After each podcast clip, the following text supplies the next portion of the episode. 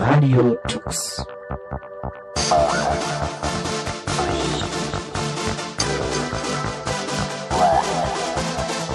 The German Linux Radio, the German Linux Radio.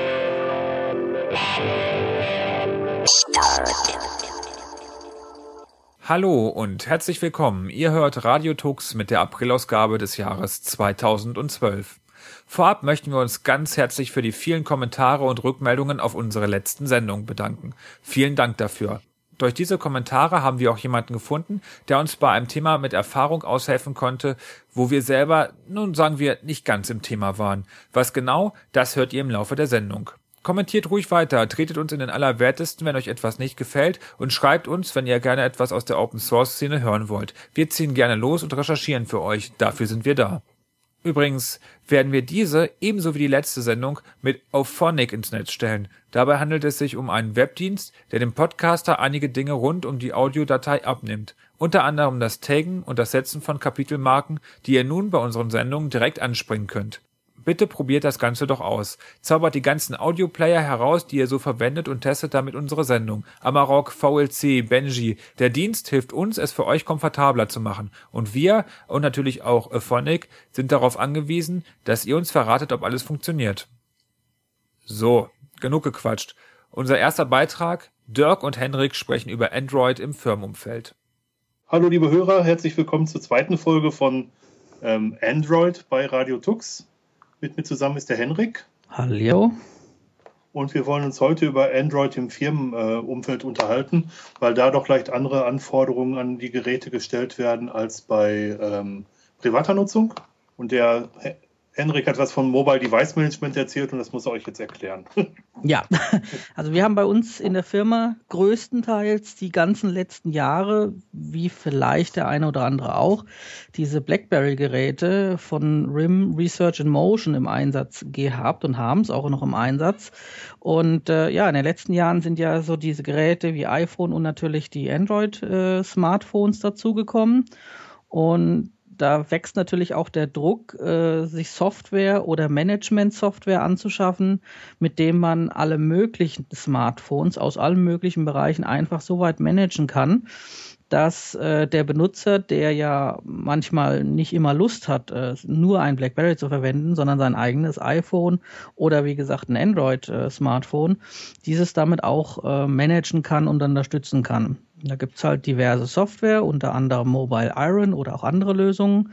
Gibt's auch bei Wikipedia dazu eine schöne Seite, ähm, mit denen man diese Art der Geräte, der Smartphones einfach steuern kann. Da werden dann so sogenannte Policies eingerichtet und anhand dieser Policies äh, wird dann gesteuert, ob sich der Benutzer zum Beispiel eigene Software installieren kann oder welche Software er sich installieren kann und auch so Geschichten wie zum Beispiel äh, die E-Mails und Kalendereinträge, dass die zwischen einer Art äh, Firmenumfeld und äh, dem privaten Bereich auch hin und her geschoben und gesynkt werden können im Großen und Ganzen.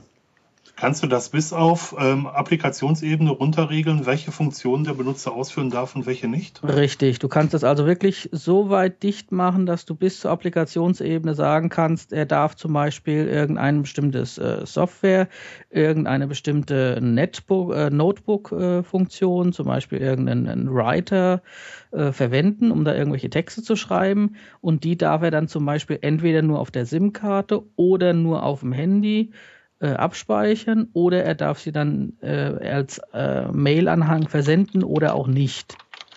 Okay. Das geht wirklich, das geht sehr, sehr fein graduiert äh, mittlerweile.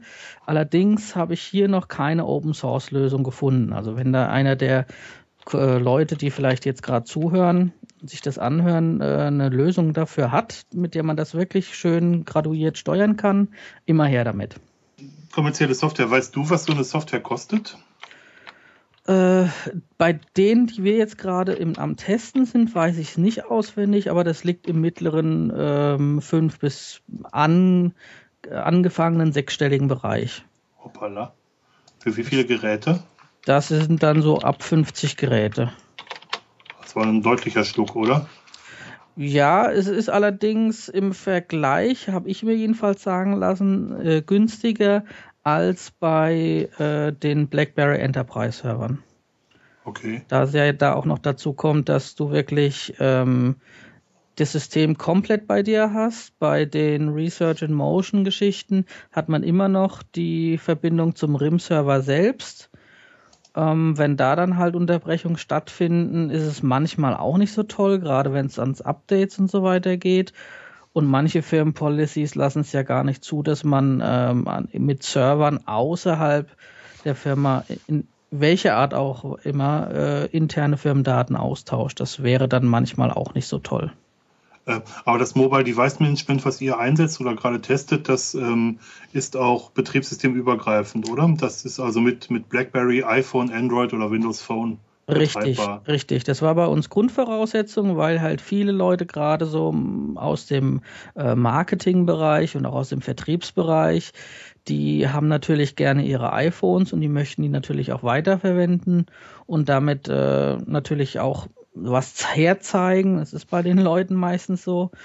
Und äh, deshalb haben wir gesagt, okay, die ganzen Techies, die wollen halt Android haben und deshalb äh, müsste es plattformunabhängig sein. Hm. Bei uns in der Firma ist es so, dass das ähm, eigentlich, jetzt mit den Anführungsstrichen, dass eigentlich private Handys nicht genutzt werden dürfen. Es ist so, dass, dass die Firma äh, an Leute, die es bekommen sollen, Blackberries austeilt und die auch entsprechend ähm, konfiguriert, sodass die auf die Firmenmails zugreifen können, die Leute. Ähm, seit einem, ungefähr einem halben Jahr oder einem Jahr gibt es die Lösung Good einzusetzen. Good, geschrieben G-O-O-D, ist eine Sandbox, mit der Mails von Outlook-Servern synchronisiert werden können. Allerdings, Entschuldigung, da dann auch auf, auf private Geräte und äh, so, dass das nicht von außen einsehbar ist. Ja, das Gut hatten wir bei uns auch, auch mal im Einsatz. Da das aber so eine Sandbox-Geschichte äh, ist, äh, hat das bei uns nicht so großen Anklang gefunden. Ich weiß jetzt nicht, warum jetzt im, im, Speziellen, weil ich hatte es jetzt auch testweise auf dem BlackBerry am Laufen und da hat das eigentlich ganz gut geklappt. Wahrscheinlich, weil es nicht so ähm, designtechnisch so toll war. Also, weil ich, ich habe es mir selber nicht installieren lassen. Ähm, oder mir nicht ausgesucht ist zu installieren, weil es zum, äh, weil es wirklich eine Sandbox ist, die nicht in, sich nicht in die normalen Mail-Programme einhakt bei, äh, bei Android, sondern die ein eigenes Mail-Programm mitbringt und die verschlüsselt und so, dass es nicht im eigentlichen Kalender von, von Android drin ist, sondern in einem eigenen Kalender innerhalb dieser Sandbox. Richtig, also man hätte dann praktisch seine, seine Mails und seinen Kalender und sein, sein Adressbuch mhm. äh, was man in der Firma hat, äh, aber mehr dann nicht außenrum. Also interagiert in keinster Weise mit dem Telefon sonst. Genau, das heißt, dass ich, wenn ich mein, mein, wenn ich den Kalender benutzen würde, ähm, müsste ich immer zwei Kalender pflegen, einen privaten Kalender und einmal diesen Good-Kalender. Und das machen natürlich auch relativ wenige Leute. Richtig. Da wir ja gerade ja dabei sind, äh, Abgleich von Mails und Kalenderdaten, ich denke, das ist auch so ziemlich das Wichtigste, was äh, insgesamt diese ganzen Softwareprodukte oder äh, Lösungen zum, zum Management einfach bieten sollen. Es kommt ja immer wieder die Frage auf, ja, was kann ich denn dann noch für Programme alles nutzen? Aber also bei uns in der Firma wird wirklich nur Wert auf Mail, Kalender und Kontaktdaten gelegt. Alle anderen Programme sind eigentlich optional. Ich weiß nicht, wie das bei euch ist. Also äh, ich selber, wir, wir selber haben pro Team ein, ein Bereitschaftshandy, das, ähm, das an andere weitergegeben wird. Und das ist kein BlackBerry, das ist ein stinknormales Telefon, was aber locker mal zwei Wochen durchhält und womit man auch mal vier Stunden telefonieren kann, ohne dass der Akku gleich alle ist. Ähm, da ist überhaupt kein Android in Sicht. Ich weiß aber von vielen Firmen, dass die Exchange-Server einsetzen und darauf äh, bestehen, dass sich irgendwelche Lösungen mit Exchange synchronisieren. Ja, also ist bei uns wie gesagt genauso. Wir haben ja den BlackBerry Server bei uns im Einsatz. Unsere Bereitschaftshandys, ich habe jetzt auch gerade zu dem Zeitpunkt hier neben mir so zwei von den Dingern liegen. Ähm, die halten zwar auch äh, recht lange durch, was die, den Akku angeht, wobei ich dazu sagen muss, die früheren, die man noch so vor äh, vier, fünf Jahren hatte, ähm, die noch richtig mit so einem Plastikcase gekommen sind, die man so an den Gürtel dran klipsen konnte, die waren ja fast unverwüstlich, die haben noch länger gehalten. Also da sollte sich vielleicht mal der ein oder andere Hersteller nicht nur BlackBerry, sondern auch andere mal eine Scheibe abschneiden.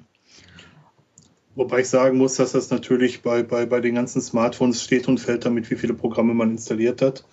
Ähm, ich habe vor ein paar Wochen Factory Reset gemacht, das habe ich schon mal erzählt. Und seitdem hält mein Handy auch über einen Tag, selbst mit, mit den Funktionen, die ich nutze. Ja, das ist mir also auch aufgefallen. Selbst wenn man Programme gerade auf dem Android äh, nicht nutzt, aber viel drauf hat, ähm, merkt man das, also bei mir zumindest auch ein bisschen beim Startup, obwohl ich den Programmen beigebracht habe, dass die nicht gleich beim Hochfahren mitstarten sollen. Aber irgendwie äh, habe ich so, wenigstens ist mein ähm, gefühlt, äh, zieht das doch ein bisschen mehr am Akku, als wenn ich nur drei, vier Programme irgendwie drauf habe. Aber ich komme nochmal zurück auf den Abgleich von Mails und Kalenderdaten.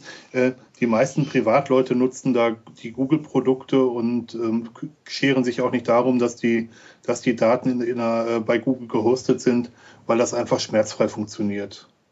Richtig, also das muss auf alle Fälle gegeben sein. Deshalb nutze ich es natürlich auch privat.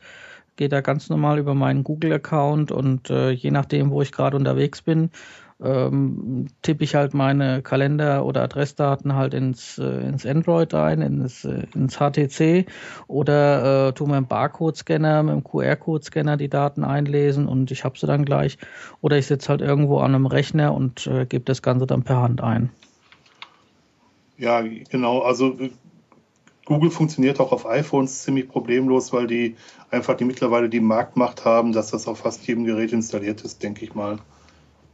Ähm, wie, wie, bereits besprochen, kommt im Firmenumfeld öfter Exchange zum Einsatz. Ähm, die Google-Handys, also die Android-Handys, synchronisieren sich von Hause aus, auch mit Exchange. Das nennt sich da ähm, Enterprise-Account ähm, oder sowas. Und ähm, dafür gibt es auch Open-Source-Lösungen. Ich selber habe es laufen mit, mit Horde Groupware. Also die Horde Groupware verhält sich gegenüber dem Android wie ein Exchange-Server und damit ist die Synchronisierung von Kalenderdaten und Mails und Notizen wenn die Notizen nicht von Kalenderdaten, Mails und Kontaktdaten problemlos möglich. Ähm, ich weiß, dass Zarafa das genauso kann. Ich weiß, dass Tyne 2.0 oder Tine 2.0, ich weiß nicht, wie man es ausspricht, das genauso kann. Und ich weiß, dass Open Exchange auch genauso kann. Also es gibt tatsächlich vier Open Source Lösungen, die ähm, sich als Exchange-Server gegenüber irgendwelchen Clients verhalten. Also da bleibt mir eigentlich nichts hinzuzufügen, weil, ähm, wie gesagt, äh, Zarafa hatte ich, glaube ich, selber mal im Einsatz. Auch wir hatten es ja bei Radio Tux mal im Einsatz für die internen Sachen. Mhm. Und da hat das eigentlich auch wunderbar geklappt. Die Mails habe ich auf meinem äh, Smartphone bekommen. Das war eigentlich wunderbar. Ja, bleibt noch drüber zu sprechen, welche Enterprise-Applikationen es so gibt, die man im Einsatz haben kann. Und da bin ich wieder völlig außen vor, weil wir das in der Firma überhaupt nicht einsetzen, beziehungsweise ähm, die, die Blackberries für das höhere Management vorgesehen sind. Da muss ich jetzt direkt an den Henrik weiterleiten, weil die, die das auch im Firmenumfeld einsetzen. Was habt ihr im Einsatz? Also wir haben halt im Einsatz halt leider Gottes im Moment noch die äh, sehr stark durch BlackBerry geprägt. Ähm, die VPN-Lösungen, die es von der Firma Checkpoint gibt. Sprich, äh, wenn ich mich irgendwo an einem Gerät anmelden möchte über eine sichere VPN-Verbindung, braucht man gerade über Checkpoint äh, ja, entsprechende Clients, die laufen darüber. Passend dazu gibt es von RSA einen sogenannten RSA Secure ID Token. Viele kennen das vielleicht auch aus dem Firmenumfeld. Die müssen dann ihren äh, PIN beziehungsweise PUC-Code von diesem Gerät einfach ablesen, der, der sogenannte Token-Code. Ähm, Habe ich hier auch noch neben mir liegen, arbeite ich auch noch mit, aber dafür gibt es eine entsprechende Software, die äh, auch auf dem BlackBerry beziehungsweise auf den Smartphones auch funktioniert. Und ähm, wenn ich mich hin und wieder mal mit einem äh, Windows-Rechner verbinden muss, einfach äh, ja betriebsbedingt, ähm, brauche ich auch so Geschichten wie eine Remote Desktop-Applikation oder den sogenannten TeamViewer, der hier sich ja auch mit allen möglichen äh, Plattformen einfach verbinden kann. Das sind so einfach meine äh, Applikationen, die ich im, äh, im Firmenumfeld verwende.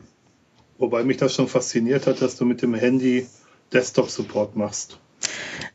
Support natürlich lange kann man es nicht machen, aber der Bildschirm muss ich ganz ehrlich sagen, ich habe mich mittlerweile dran äh, gewöhnt, dass ich den gerade vom HTC, vom Desire HD, das ich ja habe, der Bildschirm ist ja doch einen ganz kleinen Ticken größer wie der vom iPhone, was mich persönlich natürlich in der Firma immer besonders freut, weil ich immer die Sachen in größerer Auflösung mir anschauen kann. Das sieht immer ein bisschen besser aus wie bei den fast schon mickrigen iPhones dagegen.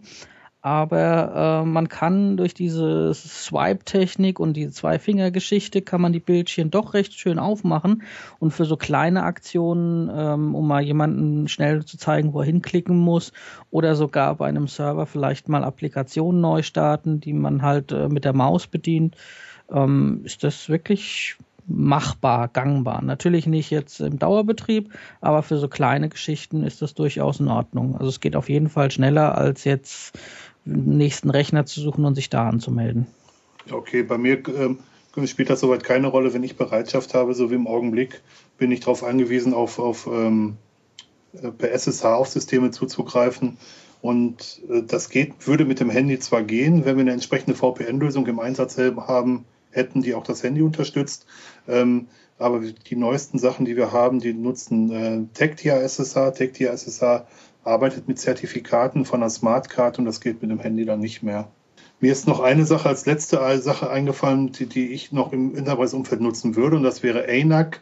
ANAC ist eine, ähm, ein Client für Nagios oder Isinga, die Monitoring-Ausgaben ähm, auf dem Handy anzeigen könnten.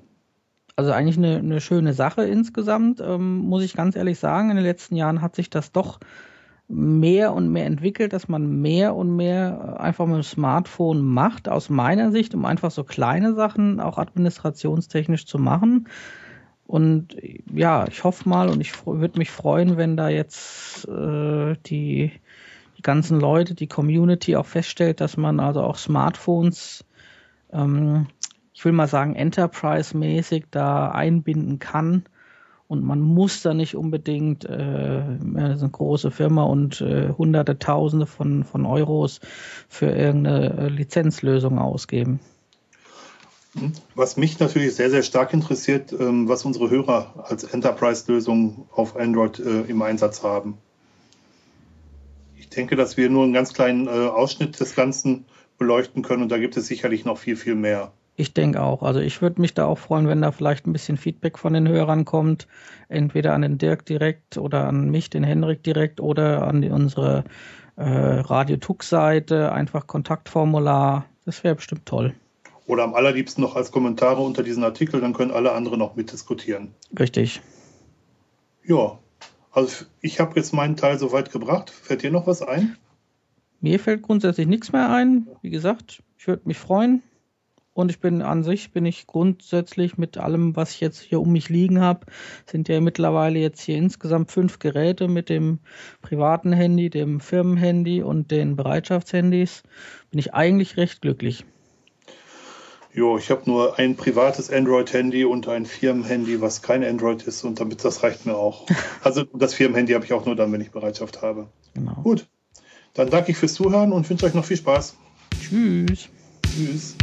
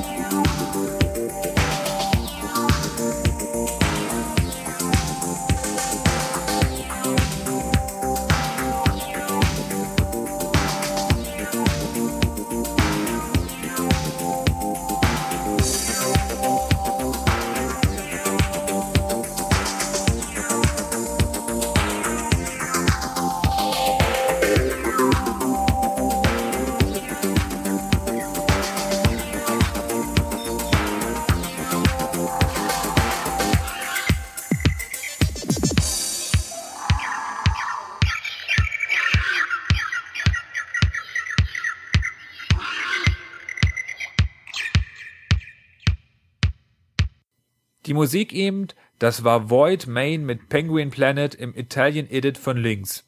Wie immer bei Radio Tux freie Musik, die ihr herunterladen dürft und sollt. Es ist Frühling, liebe Hörer, das merkt man daran, dass die Vögel wieder da sind. Und zwar alle. Und laut. Und wir wissen alle, wenn Frühling ist, steht der Linux-Tag in Berlin vor der Tür. Wer dahin möchte, jetzt aufgepasst. Radio Tux, also wir, verlosen 25 E-Tickets für den Linux-Tag in Berlin. Es handelt sich um vier Tagestickets. Ihr könnt also an allen Tagen damit kostenlos zur Ausstellung und den Vorträgen. Nur das Bootcamp kostet einen kleinen Zusatzbeitrag. Normalerweise kostet ein solches Ticket 36 bzw. 18 Euro ermäßigt. Aber bei uns könnt ihr sie so gewinnen. Und zwar, wenn ihr die folgende Frage richtig beantwortet. Zum wievielten Mal findet der Linux-Tag dieses Jahr statt? Und zwar insgesamt, egal wo er stattgefunden hat. Antworten bitte per Mail an info@radiotux.de. Der Rechtsweg ist wie immer ausgeschlossen. Übrigens, apropos Rechtsweg, jedes Jahr gibt es auf dem Linux-Tag einen Hacking-Contest, in dem man unter Beweis stellen kann, wie gut man sich mit der Sicherheit eines Systems auskennt, indem man sie umgeht. Die Qualifikationsrunde läuft bereits. Auf geht's, ihr findet ihn unter hacking.linuxtag.org. Elke war so freundlich und hat Ingo über den diesjährigen Linux-Tag Rede und Antwort gestanden. Bei mir ist jetzt Elke Moritz. Sie ist Referentin für Projekte und Helfer beim Linux-Tag und der Linux-Tag findet dieses Jahr zum 18. Mal statt. Das ist ja schon verdammt lange, was ihr da so macht und ähm, ja, man muss ja jedes Jahr irgendwie was Neues machen, sonst äh, ist es immer dasselbe quasi. Was, was gibt es denn dieses Jahr einfach Interessantes, Neues zu berichten? Also wir haben auf jeden Fall mehr Projekte als letztes Jahr und auch eine andere Auswahl an Projekten, die da sind. Wir haben dieses Jahr ein Rootcamp. Das findet ähm, ja, gegen Ende des Linux-Tages am 25. und 26. Mai statt. Wer dazu Näheres erfahren will, kann auf unsere Webseite gucken unter Programm Bootcamp. Und das wird eine Art Barcamp sein. Ähm, das heißt, die Themen, die dort diskutiert werden, werden am 25. besprochen und dann am 26. dann vertieft. Mhm. Gibt es weitere Veranstaltungen, die irgendwie neu sind, außer das Rootcamp? Wir haben im Businessbereich, ähm, hat die Messe einige neue Konzepte mit Open Valley Berlin und Open Minds Economy. Wird halt auch versucht, mehr auf ja, IT, Open Source in Berlin einzugehen. Und es ist auch so, dass äh, in den Vorjahren fand ja immer noch die IT Profits, diese kleine, mehr auf Berlin ausgerichtete IT-Messe, parallel zum Linux-Tag statt. Die findet dieses Jahr nicht parallel zum Linux-Tag statt.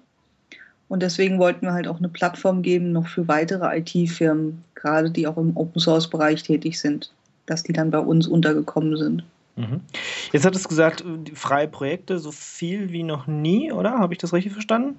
Ja, wir haben im Moment 78 Angemeldete und ähm, habe noch mindestens eins, zwei in der Pipeline und dann mal schauen, was kommt. Also wir sind ja auch immer noch sehr flexibel. Wenn da noch kurzfristig jemand kommt, versuchen wir die natürlich auch noch unterzubringen.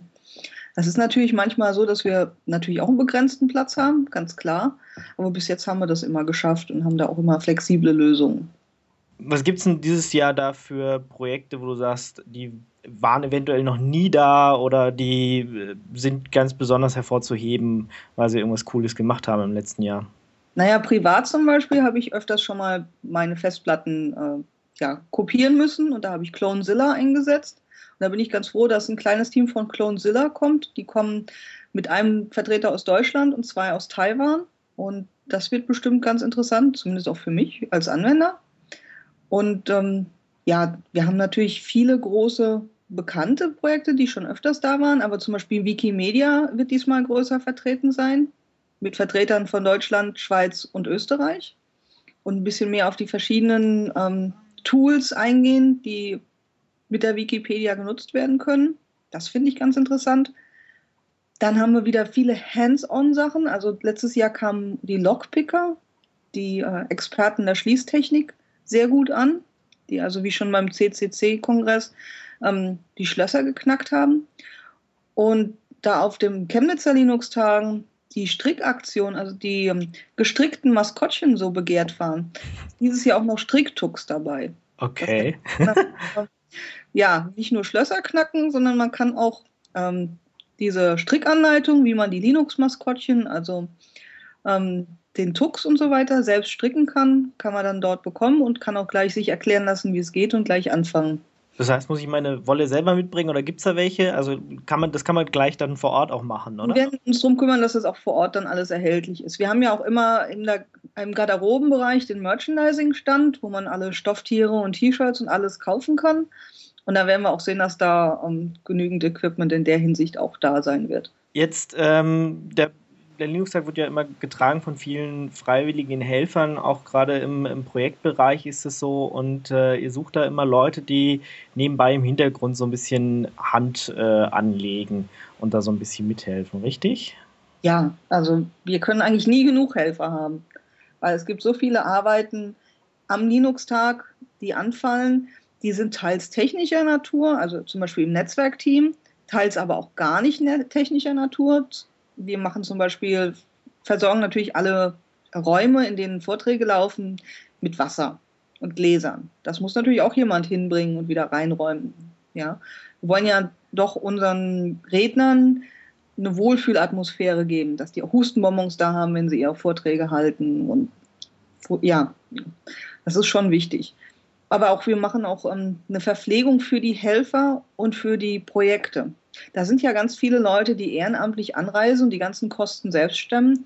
Und dann wollen wir denen natürlich auch noch eine Möglichkeit geben, dass sie was Vernünftiges zu essen bekommen. Ja, also natürlich erfahrungsgemäß geht man ja bei so einer Messe abends mal Pizza essen oder so, aber tagsüber, wenn man da am Messestand steht, dann braucht man doch mal was Vitamine und was Sinnvolles. Und das bieten wir mit unseren Helfern an. Und es helfen natürlich auch von den Projekten ganz viele fleißig mit. Und da können wir nie genug Helfer haben. Mhm. Wenn ich sage, ich will da mitmachen oder ich will mithelfen, was mache ich da? Wo melde ich mich an? Also am besten schreibt ihr eine E-Mail an helferorga.linuxtag.org oder auch an projects.linuxtag.org und dann melden wir uns. Mhm. Ja. Und die Helfer kriegen ja dann auch immer äh, freien Eintritt zum Social Event und der wird sicher auch wieder dieses Jahr stattfinden, oder wie die letzten Jahre auch? Ja, der findet traditionsgemäß am Donnerstagabend statt, findet wieder im Umspannwerk in Kreuzberg statt. Und wir sind gerade noch dabei, sodass ähm, die Feinheiten vom Buffet und von dem Essen, die es da geben wird und Getränken da auszuhandeln. Aber wir freuen uns schon alle darauf. Das wird immer eine große Party und mit Rahmenprogramm und das wird bestimmt wieder toll. Mhm. Also Linux Hack, natürlich der Kongressteil, der Projekteteil, äh, Barcamp ist dieses Jahr dabei, also viele, viele Sachen ringsrum. Wenn ich jetzt sage, ich will einfach ähm, nur als ähm, Zuschauer hingehen, also mich einfach nur äh, ja, die ganzen Vorträge und sowas angucken, ähm, wie komme ich hin, wo ist das Ganze, wann ist das Ganze? Das ist in der Messe Berlin, also im Westen von Berlin. Ähm, am besten kommt man hin mit der S-Bahn zum S-Bahnhof Messe Süd und das findet dann in der Halle 7 statt. Die Halle 7 sind eigentlich drei Gebäude, die jeweils dreistöckig sind und wir benutzen da praktisch dreidimensional mehrere Ebenen in diesen Gebäuden. Das heißt, in der mittleren Ebene ähm, wird die Ausstellung sein und oben drüber und unten drunter werden dann die Vorträge sein. Das ist super, weil man dann kurze Wege hat und doch die ganze Infrastruktur an einem Platz hat. Mhm. Das ist übrigens die Halle 7. Früher war die Deutschlandhalle nebendran, aber die Deutschlandhalle wurde ja vor einigen Monaten, Wochen gesprengt und da wird was Neues gebaut. Aber der Parkplatz soll noch ähm, da sein. Ich bin noch nicht vorbeigefahren, um mir das anzuschauen, aber es wird auf jeden Fall Parkmöglichkeiten geben und wie gesagt, der Zugang über S-Bahnhof Messe Süd ist immer noch gegeben. Das wird bestimmt witzig aussehen, wenn da plötzlich ein großes leeres Feld oder Loch oder was auch immer ist. Ja, ein großer Krater. Ja, ja ähm, Einlass ist morgens um 9.30 Uhr. Die Vorträge fangen so um 10 Uhr an. Und es geht auch ähm, ja, bis 18 Uhr offiziell, Samstag bis 17 Uhr. Aber wie du schon sagtest, wir haben Donnerstag die Linux-Nacht. Und auch sonst gibt es immer noch Rahmenprogramm. Ja, also mittwochsabends sind es äh, traditionsgemäß diverse Empfänge von den kommerziellen Ausstellern. Freitags haben wir oft Standpartys von den Projekten. Also dieses Jahr wird es eine Release-Party von Razer Qt geben. Seduction am Seduction-Stand und Seduction wird das dann live bauen. Es wird wahrscheinlich auch Bier und andere Getränke geben. Das wird im Anschluss an die Messe um abends um 18 Uhr in der Halle sein. Und ähm, dann sind natürlich auch die die Lux, die Linux User Groups in Berlin auch sehr aktiv. Das heißt, Linux Works, das ist eine Linux User Group aus Friedrichshain, macht traditionell freitagsabends dann ein Grillen am Ostbahnhof. Und samstagsabends wird es bestimmt auch noch was geben. Sobald ich da was weiß, werde ich das, ähm, werden wir das kommunizieren, aber natürlich auch Flyer auf der Veranstaltung auslegen. Also es ist jeden Abend was los. Genau, und wer mehr wissen will, kann natürlich auch auf die Webseite gehen, linuxtag.org. Auch da gibt es ein paar Highlights, die man sich durchlesen kann und da findet man dann alle weiteren Informationen. Ja, vielen Dank, Elke Moritz, Referentin für Projekte und Helfer über den 18. Linux-Tag, der ja, Ende Mai in Berlin stattfinden wird. Genau, 23. bis 26. Mai. Genau. Dankeschön. So, wieder weg von den Veranstaltungen und hin zu Software. Web-Applikationen sind ja immer mehr im Kommen. Patrick stellt euch eine vor, die wir zwischenzeitlich auch bei Radio Tux eingesetzt hatten. Ja, vielen Dank Sebastian und damit freue ich mich auch, euch hier bei meinem Redmine Beitrag begrüßen zu dürfen. Äh, vorweg, was ist Redmine? Redmine ist einfach ausgedrückt ein Projektmanagement-Tool.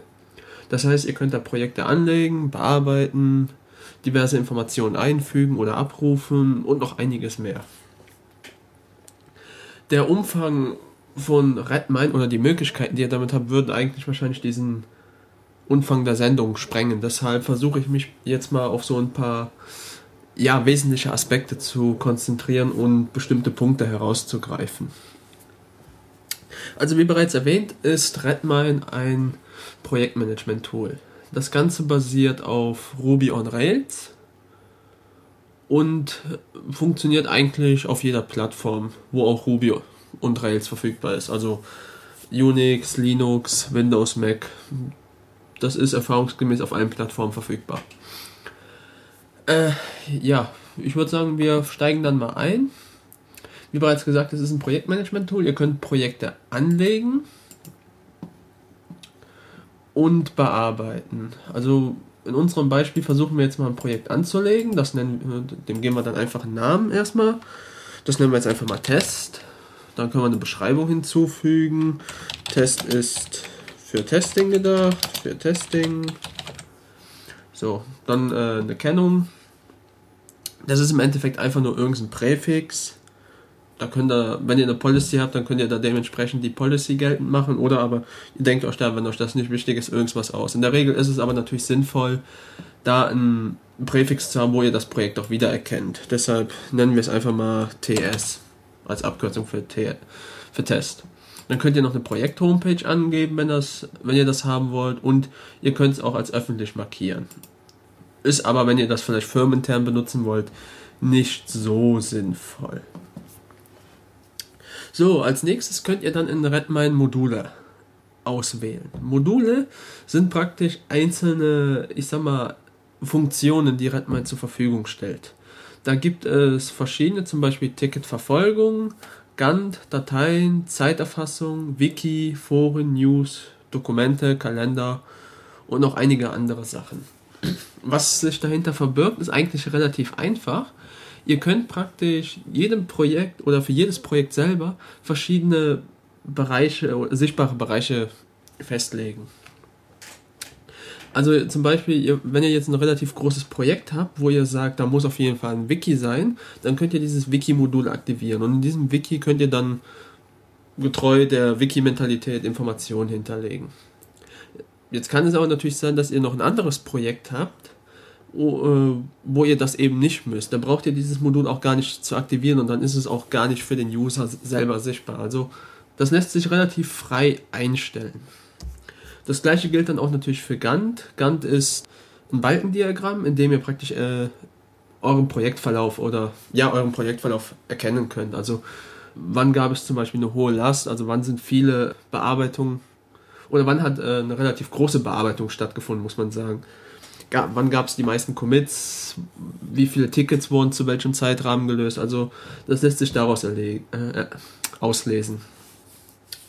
News und Foren ist, denke ich, auch relativ verständlich.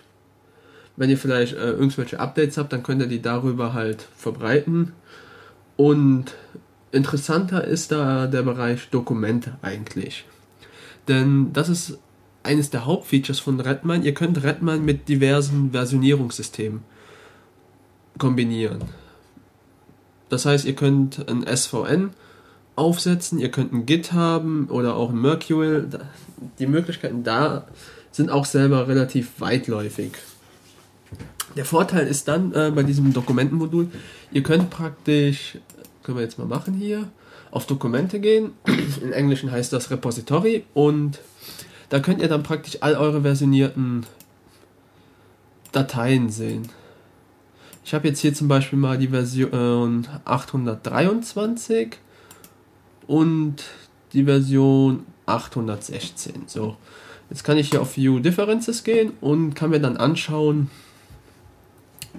was ich da alles geändert habe. Das dauert natürlich unter Umständen ein bisschen, weil er da viel rauscommitten muss. Und siehe da, jetzt zeigt er mir praktisch da die verschiedenen Änderungen an, die ich gemacht habe. Das heißt, ihr könnt praktisch wirklich on the fly sehen, wo sind Veränderungen vorgenommen worden, direkt in Redmine. Ihr kriegt dann den ganzen Code zu sehen und könnt das dann direkt auch vergleichen. Das ist sehr praktisch, vor allen Dingen, wenn man eine Menge Re äh, Revisionen schon gemacht hat und zum Teil gar nicht mehr weiß, in welcher Revision was gesteckt hat. Dann ist das immer sehr praktisch. Das also soweit zum Projektmanagement. Äh, was wir hier auch noch machen können, ist zum Beispiel ein neues Ticket. Das heißt, äh, das hatte ich ja eben schon erwähnt, dieses Ticket-Modul hier, genau, Ticketverfolgung. Da kann ich dann praktisch äh, halt neue Tickets erstellen, in einem Entwicklungsprojekt zum Beispiel sagen, hier die und die Klasse ist kaputt, das und das tritt auf und dann kann man da praktisch halt Tickets äh, zuweisen, schließen oder auch halt bearbeiten und sagen, hier, ich bin jetzt zu 50% fertig. Eine Roadmap habt ihr ebenfalls, da könnt ihr praktisch dann für, jede, äh, für jedes Projekt eine Zielversion festlegen und auch sagen, was in dieser Zielversion vorhanden sein soll. So, das soweit eigentlich zum Projektmanagement. Ein anderer wichtiger Kernbereich, oder was heißt Kernbereich, was Redmine ausmacht, ist das rollenbasierte Zugriffsverfahren. Was kann man sich darunter vorstellen? Äh, ihr könnt natürlich jedem User erstmal einen Account zuweisen, logischerweise, sonst kann er sich ja nicht anmelden. Wenn ihr das getan habt, könnt ihr jedem User unterschiedliche Rollen zuweisen. Die Rollen könnt ihr frei definieren, also ihr habt da jetzt keine Vorgabe, wie die heißen müssen. Ihr könnt euch da ganz einfach nach euren Wünschen was ausdenken. Wir machen es uns jetzt hier mal ein bisschen einfach. Wir haben ein Projekt, da gibt es einen Projektmanager und dann gibt es halt noch den Teamleader und dann haben wir noch einen Reporter und einen Developer. Das ist jetzt in unserem Beispiel der Fall. So, jetzt kann der Manager praktisch hingehen und sagen, ich möchte äh, jetzt für jede einzelne Rolle bestimmte Zugriffsrechte verteilen. Das sieht dann praktisch so aus. Der Manager selber, der hat dann, ich sag mal, alle Rechte in, in seinem Projekt natürlich. Also es ist nicht mit dem Admin zu vergleichen. Der Admin ist natürlich praktisch der Root und der Manager ist, ich sag mal, der Root in dem Projekt. Da kann aber natürlich keine Einstellungen jetzt global fürs ganze Radman verändern. So, wo war ich jetzt? Genau. Wie bereits gesagt, der Manager kann jetzt also sagen, ich selber als Manager habe jetzt die vollen Zugriffsrechte und dann gibt es noch den Teamleader, der soll eigentlich auch fast alles dürfen. Er darf aber zum Beispiel keine Module bearbeiten. Das heißt, der Manager kann im Nachhinein natürlich noch sagen, ich will jetzt, vielleicht brauchen wir noch ein Wiki und ein Forum. Das, muss ich das will ich dann hinzufügen. Das kann aber dann wiederum der Teamleiter nicht machen. Da muss er dann tatsächlich den Manager für bemühen. Und das gilt dann natürlich auch für den Developer und den äh, Reporter. Die können das dann vielleicht unter Umständen auch nicht. Jetzt kann der Reporter zum Beispiel eigentlich praktisch nur Tickets aufmachen. In unserem Beispiel. Das heißt, der Reporter wäre jetzt, sagen wir mal, der Tester. Er testet die Software durch, die wir hier gerade haben, findet einen Bug und macht dann hier so ein Ticket auf. So, und der Developer wiederum, der kann, ich sage jetzt einfach mal, keine Tickets aufmachen. Er soll sie nur bearbeiten und auf Resolved setzen. Und das erlaubt mir praktisch dieses Management-System. Ich kann praktisch hingehen und wirklich für jedes Projekt und für jede Rolle feine Einstellungen vornehmen. Das können wir uns nochmal hier genauer angucken. Das Ganze findet ihr dann unter dem Punkt Administration, Roles and Permissions oder äh, Rollen und Zugriffsrechte je nach Sprache und Übersetzung. Wir haben es jetzt gerade hier in der englischen, da, da heißt es halt Roles and Permissions. So, und da schauen wir uns jetzt doch mal den Developer an. So, und jetzt kann ich hier, äh, jetzt habe ich hier ziemlich viele Permissions, sag ich mal. Also zum Beispiel bei Project kann ich jetzt sagen Create Project, Manage Members, Edit Projects. Das kann ich jetzt praktisch anwählen oder auch nicht. In, wie gesagt, in unserem Fall kann der Manager natürlich Projekte erstellen und auch editieren, aber der Developer natürlich nicht. Der Manager kann dann zum Beispiel auch Dokumente, also das Repository managen und der Developer kann sie aber nur sehen. Das gleiche gilt dann auch für Files und für, äh, fürs Issue-Tracking. Also Redman erlaubt da wirklich, wirklich sehr feine Einstellungen. Das betone ich deshalb, weil es kann natürlich sein, dass ihr jetzt, wie gesagt, diese Rechte habt. Jetzt habt ihr äh, Redmine aufgesetzt, habt schon eine Policy erstellt, äh, die und die Rollen gibt es, die und die Rechte. Jetzt habt ihr ein Projekt, da funktioniert das alles. Und irgendwann habt ihr aber ein Projekt, wo ihr sagt, ah, nee, das geht jetzt so aber nicht. Jetzt brauche ich eigentlich mehr Zugriffsrechte. Und das ließe sich dann, wie gesagt, hier fein einstellen. Problem wäre jetzt aber natürlich in diesem Use Case, wenn ich jetzt zum Beispiel sage, der Developer soll auch äh, Dokumente managen können, als reines Beispiel dann würde das natürlich global gelten, weil ich äh, ändere ja hier in den Administrationsbereich von Redmine natürlich die Permissions von den Rollen. Die, wär, die wären dann global gültig. Und da gibt es auch eine sehr feine Sache. Ihr könnt nämlich einem User auch mehrere Rollen zuweisen. Jetzt nehmen wir uns äh, zum Beispiel zu, zu, dem Developer noch den Solution, den Solution Architect hinzu. Schweres Wort. Und der kann eigentlich genau das gleiche wie der äh, Developer, nur dass er noch die Dokumente managen könnte. So, und jetzt kann ich einem User praktisch die Developer-Rechte geben, aber auch die Solution Architect-Rechte. Und so hat der Benutzer dann praktisch ein Recht mehr, ohne dass aber andere Benutzer oder User äh, selber dieses Recht haben, solange sie eben nur in dieser Developer-Rolle sind und nicht in der neuen Rolle. Und das ist eigentlich ein wirklich eine sehr tolle Funktion, weil man wirklich, es wird sich später bei vielen zeigen, also das ist meine Erfahrung, dass man halt wirklich äh, je nach äh, Benutzerstatus und je nach Projekt einfach äh, verschiedene Rechte braucht. Und bevor man da global an den äh, Policies rumdreht und die Rechte zerhackt, kann man das, ja, das kann man einfach viel besser verfeinern in der Hinsicht, wenn man dann wirklich mehrere Rollen hat, wo man den User noch hinzufügen kann. Und wie gesagt, diese Permissions in Rollen, die sind global, aber die, ich sag mal, die zugewiesenen Rollen zu den Usern, die sind natürlich projektspezifisch. Ein User, der jetzt in einem Projekt Developer und Manager wäre, muss in einem anderen Projekt natürlich nicht äh, Manager sein. Der kann dann ganz normal Developer sein. Er könnte auch Reporter sein. Das steht euch, wie gesagt, frei. Und wie gesagt, nochmal zur Erinnerung, diese Rollen, die ich jetzt hier gerade nenne, Developer, Manager, das sind wirklich nur Rollen, die ich hier gerade definiert habe.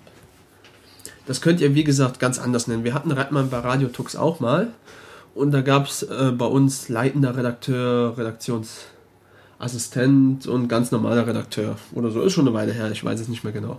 Aber so in der Richtung. Das lässt sich wirklich bei der Installation auch frei konfigurieren und auch nach der Installation. Ganz normal während des Betriebs könnt ihr die Rollen ganz einfach umnennen. Ja, dann, äh, das sind eigentlich die zwei größten Vorteile bei Redmine. Wie gesagt, diese, dieses Projektmanagement, wo ihr, ja, einfach gesagt, also Projekte anlegen könnt und für jedes Projekt spezifische äh, Einstellungen vornehmen könnt, diese Module halt. Und dieses Rollensystem, was wirklich erlaubt, den Usern verschiedene Zugriffsrechte zu gewähren, vor allen Dingen projektspezifisch. Daneben bietet Redmine aber wie gesagt auch noch andere kleine, feine Sachen. Also es gibt zum Beispiel eine, die Möglichkeit, L, äh, Redmine mit einem LDAP zu koppeln. Das heißt, ihr könnt dann die ganzen Features und Vorteile, die ein LDAP-Server so mit sich bringt, die könnt ihr auch in Redmine nutzen. Ich habe es persönlich noch nicht benutzt, deshalb kann ich es nicht genau sagen, wie es ist, aber ich habe mir sagen lassen, dass es wohl wirklich toll ist, wenn man es dann mal konfiguriert bekommt. Und da komme ich auch ein bisschen zum Nachteil von Redmine. Es ist in der Konfiguration selber über die Web-Oberfläche wirklich easy to use. Das Problem zeigt sich vielmehr im Kern, wenn ihr das installieren wollt auf euren Server. Ihr solltet schon, ich sag mal, als Admin eine gewisse Erfahrung mitbringen, weil es ist nicht so einfach, Redmine zu installieren. Ihr müsst das Ganze über GEMS laufen lassen. Also ihr solltet euch mit GEMS auskennen. Ihr solltet ein bisschen Ruby-Know-how haben. Und in der Administration solltet ihr euch auch auskennen, weil sonst müsst ihr halt schon, ja, ich sag mal, viel Dokumentation lesen. Das müsst ihr grundsätzlich, aber ein erfahrener Admin hat es da doch relativ leichter, wie ich feststellen musste. Also ich habe es selber auch installiert bei mir und es hat ein bisschen gedauert tatsächlich. Aber es ist die Mühe wert, das muss ich natürlich auch sagen. So, äh, was haben wir jetzt? Also wir haben, wie gesagt, das Projektmanagement erwähnt, wir haben die Rollen erwähnt, dieses nette Rollenspiel, wie ich es gerne nenne. Wir haben die LDAP-Authentifizierung erwähnt. Wir haben die Kopplung mit den Versionierungssystemen erwähnt. Also ihr könnt, wie gesagt, auch ein SVN dahinter schalten, ein Git oder was es sonst so gibt. Also da ist Redmine sehr flexibel. Auch im Bereich Datenbanken könnt ihr mehrere nehmen. Also ihr könnt ein MySQL nehmen, ihr könnt ein äh, PostgreSQL nehmen, ihr könnt eine Oracle-Datenbank nehmen, das geht ebenfalls. Ihr könnt auch Plugins und Themes benutzen. Das kann man vielleicht noch erwähnen. Redmine ist da auch sehr anpassungsfähig, was es Design angeht. Also die findet ihr auf Moment, lasst mich mal gucken. Das ist redmine.org, genau. Da findet ihr die Themes, die ihr dann installieren könnt, um Redmine einen gewissen Touch zu verpassen. Es wird auch auf der Projektseite selber beschrieben, wie ihr auch selber Themes entwickeln könnt. Plugins gibt es auch inzwischen eine ganze Menge. Manche werden über die ganze Zeit gepflegt, andere sind jetzt schon verdammt älter. Also das ist immer so ein bisschen auch so, ich glaube, vom Use Case abhängig. Gerade so Wiki-Templates und ähnliches findet man doch äh, öfters als so irgendwie spezielle Rollenanpassungstools, die es da auch gibt, die aber schon so von 2008 oder so sind. Also das ist schon ein bisschen älter. Variiert aber wie gesagt nach dem Tool. Also der Kollege Danny, den ihr mal in dem Unity Desktop Talk gehört habt, der hat da selber auch ein Wiki-Template, ja nicht geschrieben, sondern aufs Deutsche übersetzt. Das gibt's schon, das ist aber auch eins der beliebtesten Plugins und das hat er auf Deutsch übersetzt. Und das kann ich auch empfehlen, denn es macht nämlich, ich sag mal, die Wiki-Bearbeitung doch komfortabler, weil ihr dann halt, wie gesagt, immer so ein Template habt. Und das ist, wie gesagt, wenn ihr vor allen Dingen Redmine in, einer, in einem Unternehmen nutzt, wo Policies natürlich schon wichtig sind, da ist auch so ein Wiki-Template eine sehr willkommene Abwechslung. Ja, ich überlege gerade, ob ich noch was vergessen habe, aber ich glaube eigentlich bin ich soweit durch. Ja, was vielleicht noch erwähnenswert ist, Redmine wird kontinuierlich weiterentwickelt und gepflegt. Also es kommen alle sechs Monate kommt praktisch ein Major Release raus. Wir sind aktuell bei Version 1.4.1. Die also die Version 1.4, die kam im März raus und der Bugfix Release, der kam jetzt halt vor zwei Wochen oder so raus. Bugfix, äh, Bugfix Releases kommen halt immer so alle ein bis zwei Monate und die Major Releases kommen jetzt halt immer so alle sechs Monate. Das ist, das könnt ihr auch genauer nachverfolgen, wenn ihr die Projektseite besucht. Da gibt es eine Roadmap und da könnt ihr das praktisch sehen, wie der Status ist, wie viele Tickets gerade offen sind, wie viele gemacht werden. Die Entwicklung ist da, wie gesagt, kontinuierlich und wenn ihr das einmal einsetzt, habt ihr eigentlich auch wirklich ein ja, System, das gepflegt wird. Äh, als Fazit würde ich sagen, es ist ein tolles Tool. Also ich bin selber Redmine-Fan, es gefällt mir. Wir, wir setzen es bei uns auch, wie ich bereits erwähnt habe, im Unternehmen ein, weil es ist einfach toll. Man kann, man kann es flexibel anpassen, man kann die Rollen frei wählen, man kann ja so ziemlich vieles damit abbilden. Allein durch die Wiki hat man wieder ganz viele Möglichkeiten, auch wenn man das Ding nicht in einer Firma oder in einem Unternehmen einsetzen will. Man kann es auch privat tatsächlich benutzen. Das ist auch das, was ich tatsächlich ne ab nächsten Monat machen will. Und ihr hört schon, ich bin da tatsächlich so, ja, ein kleiner Redman-Fetischist, würde ich schon sagen, weil ich mag dieses Tool einfach. Es ist bestimmt nicht jedermanns Sache, aber es ist für mich gerade so das einzige Tool in dem Bereich, wo ich sage, das ist ein Must-Have. Dem gegenüber steht natürlich auch, wie gesagt, diese negativen Punkte, was Updates und Administration angeht, weil das kann man, wie gesagt, nicht über einen Paketmanager machen. Debian 6 hat aktuell über die Debian Backports Version 1.0, glaube ich, drin. Und die ist, wie gesagt, auch schon jetzt ja, zwei Jahre alt. Ne? Das ist, also ist schon ein altes Eisen. Wie gesagt, wer wirklich Projektmanagement braucht, der sollte sich das mal angucken. Ihr könnt auf demo.redmine.org findet ihr eine Demo-Installation, da könnt ihr euch einen Account anlegen. Der ist temporär nur, also ihr könnt auch irgendwelche Fake-Daten eingeben, wenn ihr wollt. Und dann könnt ihr euch das mal so ein bisschen angucken mit den Modulen und ein bisschen rumspielen. Ihr könnt natürlich jetzt keine Themes auswählen oder so, aber so um mal reinzuschnüffeln und sich das Ganze mal anzugucken, ist es definitiv geeignet.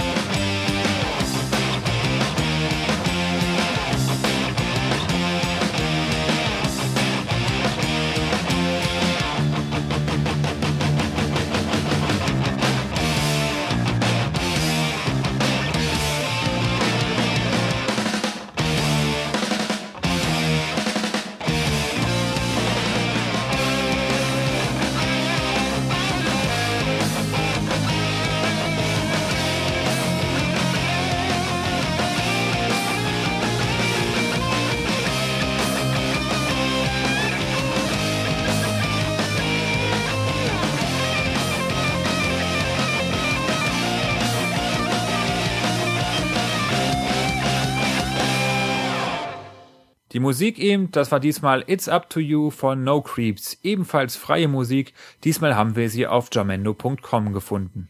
Wie bereits am Anfang der Sendung versprochen, haben wir heute einen besonderen Gast. Und zwar hatten wir in den letzten Sendungen immer wieder dazu aufgerufen, dass sich Benutzer verschiedener Desktop-Umgebungen melden können, damit wir mit ihrer Hilfe verschiedene dieser Lösungen vorstellen können. Moritz war so freundlich und ist dem Aufruf gefolgt und hat sich bereit erklärt, mit uns über GNOME 3 zu reden.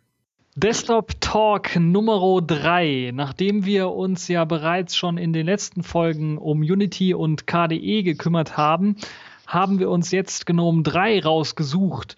Und mit mir in meinem virtuellen Studio quasi ist mir zugeschaltet zum einen den, äh, der Patrick.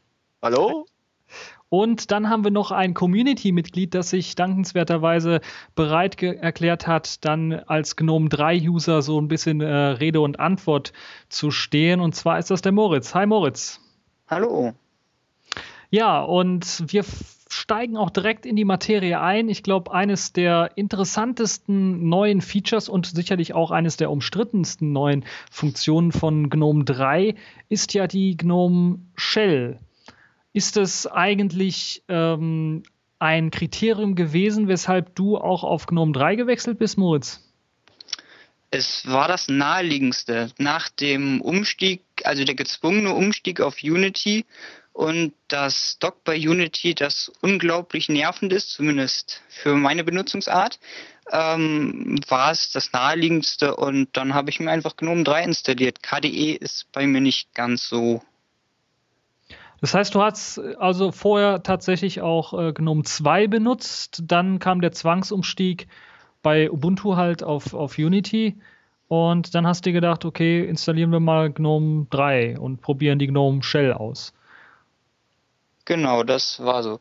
Ähm, als ich das erste Mal Unity genutzt habe, das war in der Version 10.10, in der Netbook-Version. Die war unglaublich grausam aber das habe ich damals nicht wirklich überbewertet, war für mich mehr eine Technikvorschau. Und in den Versionen später war es immer unglaublich langsam. Und selbst auf der neueren Hardware, also auf einem ThinkPad, war Unity in der 10, äh, in der 11.10er Version für mich auch etwas unerträglich langsam. Ja, nochmal zurückzukommen auf die GNOME äh, 3 Shell. Was ist denn so das äh, Besondere an dieser GNOME 3 Shell? Was macht sie jetzt so zum großen Unterschied zu, sicherlich werden wir ja auch viele Leute haben, die jetzt GNOME 2 Benutzer waren, also zu GNOME 2 oder KDE oder Unity vielleicht auch so ein bisschen? Also so viel Neues ist da nicht. Es sind sehr viele Konzepte, die miteinander vermischt worden sind. Also zum Beispiel wie bei den Anwendungsstartern, zum Beispiel GNOME Do oder K-Runner etc. Und dann auch das Dock. Aber der größte Vorteil, also zumindest aus meiner Sicht, sind die dynamischen Desktops. Und ich würde sagen, das ist zumindest aus meiner Sicht das bezeichnende Future. Feature. Ja, ja, die GNOME Shell, die ist ja eigentlich mehr so eine Zusammensetzung auch aus dem GNOME Panel, den Desktop und auch dem Fenstermanager. Und wie Moritz das auch eben so schön gesagt hat, es gibt eigentlich nicht mehr so diese virtuellen Desktops. Also bei Kevin hast du ja äh, auch diesen Desktop-Würfel und bei Compass hattest du den ja auch. Und den gibt es so in der GNOME Shell erstmal gar nicht mehr, sondern du hast eigentlich wirklich nur, ja, ich sag mal, äh, sogenannte Workspaces, also eine Arbeitsfläche und ich sag mal, je mehr Applikationen du aufmachst, desto mehr Arbeitsflächen hast du danach auch. Also die Arbeitsflächen werden dynamisch äh, hinzugefügt und auch entfernt, wenn man, also man muss nicht manuell irgendwie Arbeitsflächen verstehen, lernen und dann zwischen den hin und her schalten, sondern die werden irgendwie dynamisch erzeugt. Genau, das ist wie wenn du in der Programmiersprache ein Objekt erzeugst und der Garbage Collector das nachher wieder entfernt. So nach dem gleichen Prinzip funktioniert es tatsächlich. Aha, interessant, ja. Ähm, dann gab es ja auch noch ein paar Designänderungen, was jetzt Programmstarter angeht. Ähm, da ist ja das Menü weggefallen. Äh, das neue Menü sieht irgendwie so aus wie das OS 10 Dock. Funktioniert das auch ähnlich? Oder auch wie das Unity ähm, oder das Unity Startmenü? Funktioniert das auch so ähnlich? Oder was sind da so die Besonderheiten? Ähm, es funktioniert für den Benutzer nicht wirklich wie ein normales Dock, da das normale Dock meistens immer ähm, über dem Desktop als eigenes Fenster ist oder zumindest ähm, versteckt wird. Bei der GNOME Shell ist es aber immer so, dass man diesen Übersichtsmodus ähm, aufrufen muss und das, also zumindest bei mir natürlich wieder, ist ja je nach Nutzungsschema so, ähm, ist da so, dass ich die, das Dock als solches eher als Favoritenmenü sehe, das mir lediglich ein paar Klicke erspart, um nicht auf den Anwendungsreiter zu gehen. Das heißt aber auch, ähm, dass das Dock äh, aber dann doch die Funktion hat, auch als Programmumschalter zu dienen, oder? Genau, das ist richtig. Äh, das ist wie beim Mac OS X Dock oder ich glaube jedem Dock, das mir bekannt ist, selbst beim äh, ROX-System ist es so. Mhm. Ähm, wenn man auf eine auf ein Anwendungssymbol klickt, dann wird es gestartet und wenn es gestartet ist, dann wird das äh, vorhandene Fenster aufgerufen.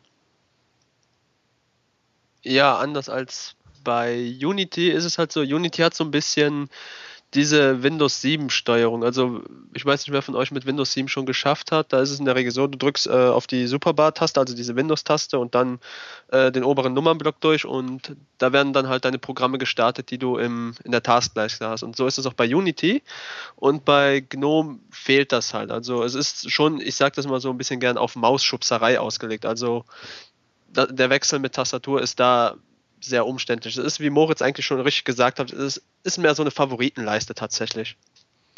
Dem würde ich zustimmen, aber ich glaube, das wird in Zukunft noch kommen, weil durch die Erweiterungen auch äh, zumindest jetzt schon ein Unity Feature, ein Unity Feature äh, Einzug gehalten hat. Das ist quasi, ich weiß nicht, dieses, das Unity Dash, also so wie man es von Unity Dash kennt, das wird mittlerweile schon als ähm, GNOME 3 Erweiterung ähm, hergestellt, beziehungsweise ist gerade in der Entwicklung. Ja, da sprichst du ja auch äh, die GNOME 3 Erweiterungen an. Das heißt, man kann GNOME tatsächlich auch mit Plugins erweitern. Wie sieht denn das Ganze aus? Läuft das ähnlich wie bei KDE, dass man da so einen Erweiterungsmanager hat, den man anklicken kann und dann sich seine Erweiterungen ziehen kann? Oder wie installiert man da Erweiterungen bei GNOME 3? Ich würde es dilettantisch nennen. Also KDE habe ich nicht sonderlich viel genutzt. Allerdings ist das Management von Erweiterungen oder ähm, Plasmoids relativ gut integriert. Bei GNOME ist das so, dass man erst eine Webseite ansurfen muss und da auf den sich durchklicken muss und dann dort auf den Installieren-Button klickt, dann wird es runtergeladen und dann hat man es pro Nutzer installiert. Es gibt allerdings auch den Weg, das haben manche Distributionen schon, also Ubuntu und Fedora, soweit ich mich entsinne, da kann man manche Erweiterungen direkt aus dem Repository installieren. Die sind dann auch für alle Nutzer äh, vorhanden. Äh, interessant ist hier, die Gnome-Jungs und Mädels, die legen ja immer so ein bisschen Wert auf Konsistenz und da fällt die Installation dieser Gnome-Shells tatsächlich auch ein bisschen aus dem Rahmen. Äh, bei Gnome hast du ja in der Regel, also seit Gnome 3 hast du ja dconf äh, für die Konfiguration von den ganzen GNOME-Settings und für die GNOME Shell Extensions brauchst du so, ein, so, eine spezielle Applikation, die nennt sich GNOME Tweak Tool wenn du sie installiert hast, erscheint sie auf Deutsch unter erweiterte Einstellungen oder so. Und da kannst du dann halt die Extensions auswählen. Wenn du sie ausgepackt hast, die werden dann in der Regel nach USA slash irgendwohin gepackt. Und die lassen sich aber nur darüber tatsächlich installieren. Das ist, ja, wie Moritz schon sagte, dilettantisch gelöst und passt auch nicht so richtig in dieses einheitliche Konzept rein. Ähm, ich sehe das ein kleines bisschen anders. Also bei den Gnome-Leuten ist das ja meistens so, dass es immer ein Tool für eine Aufgabe gibt und das dann auch sehr minimalistisch umgesetzt ist. Ähm, und das Gnome Tweak Tool ist, soweit ich weiß, nicht direkt äh, aus dem Gnome Konzept. Ich weiß nicht, ob es aus dem Gnome Projekt ist. Auf jeden Fall ist es mehr so eine, äh, ich würde nicht sagen Drittanwendung, aber es fühlt sich ein bisschen so an. Ähm, und ich glaube, dass es die GNOME-Entwickler so vorgesehen haben, dass man das wirklich über die äh, Webseite dann später regelt. Also die Installation klappt auf jeden Fall so ähnlich wie beim Firefox über eine Webseite, wo man dann einfach draufklicken kann. Und jetzt die Konfiguration mit dem GNOME Tweak Tool ist also dann irgendwas für Experten, die dann in der, in der DConf rumfummeln wollen. Das heißt, ich entnehme jetzt den, daraus, dass sich dann auch quasi unter der Haube bei mh, hm, GNOME 3 eine ganze Menge getan hat. Das heißt, mit ist nicht nur der Wechsel der Shell, also der Oberfläche äh, bei GNOME 3 wichtig gewesen oder eines der Hauptbestandteile, sondern auch unter der Haube wurde eine ganze Menge gemacht. Was, was war denn das da? Ähm, also unter der Haube von GNOME 3, davon habe ich nicht so viel mitbekommen. Unter der Haube sozusagen von der GNOME Shell hat sich einiges getan. Die Erweiterungen können äh, teilweise mit JavaScript verfasst werden und ähm, das Layout ist ein, es erinnert an CSS. Ich bin mir nicht sicher, ob es wirklich reines CSS ist. Aber es ist quasi äh, auf dieser Webentwicklerschiene. Also es können ziemlich viele, ähm, es gibt relativ viele Webentwickler und die können halt relativ leicht mit, der, mit einer sehr niedrigen Hürde in die Erweiterungsentwicklung einsteigen. Ja, also GNOME Shell läuft tatsächlich mit JavaScript und C. Und du hast es schon richtig gesagt, äh, Leszek, es hat sich echt einiges getan. Also natürlich klar die Hochstufung von GTK 2 auf GTK 3.0, aber auch äh, andere Sachen haben sich weiterentwickelt. Also statt MetaCity, der damalige Fenstermanager von GNOME 2, kommt jetzt Matter zum Einsatz, das, oder Mutter. Das ist praktisch so eine Mischung aus MetaCity und Clutter.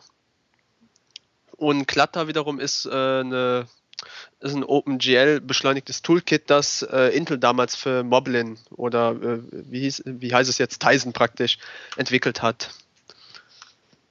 Das heißt, im Grunde genommen ist dieser neue Mutter-Fenstermanager also ähm, eine Kombination aus dem, was man damals äh, mit Compass hergestellt hat, also ein Compositing-Fenstermanager und äh, eben den Metacity-Funktionen, die man damals hatte, ja?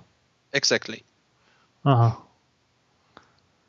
Ja, jetzt hast du noch angesprochen, Patrick, dass da irgendwie Deconf reingekommen ist. Ich kann mich noch erinnern, ganz vage, bei Gnome 2 war es Gconf.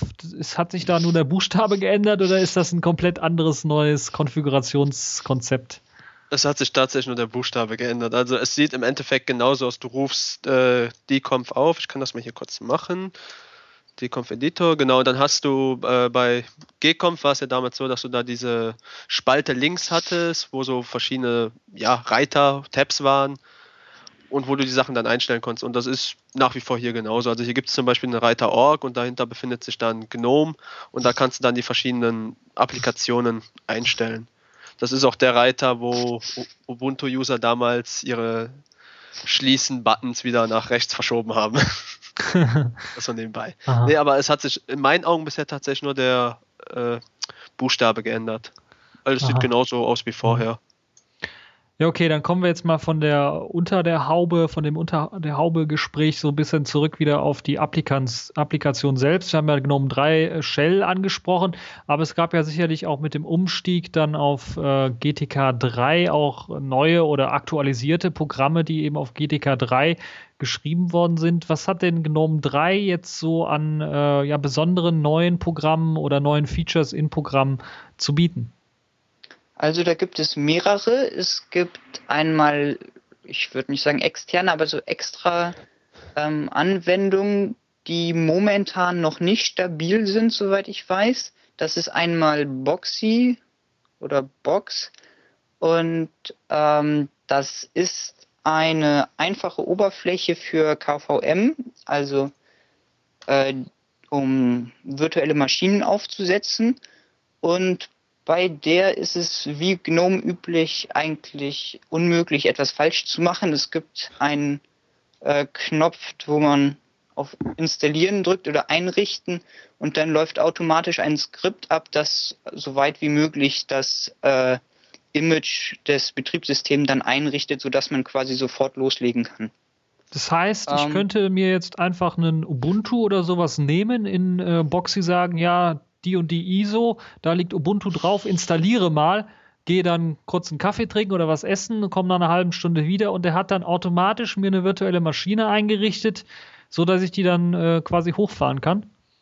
Genau, und ähm, es gibt auch noch die Unterstützung, also die ist teilweise geplant, teilweise umgesetzt, die Unterstützung des Zeitgeist-Frameworks, dass dann ähm, automatisch gemerkt wird, dass ein neues ISO auf dem System vorliegt und das ist dann automatisch indexiert. Das heißt, man muss selbst das nicht mehr suchen.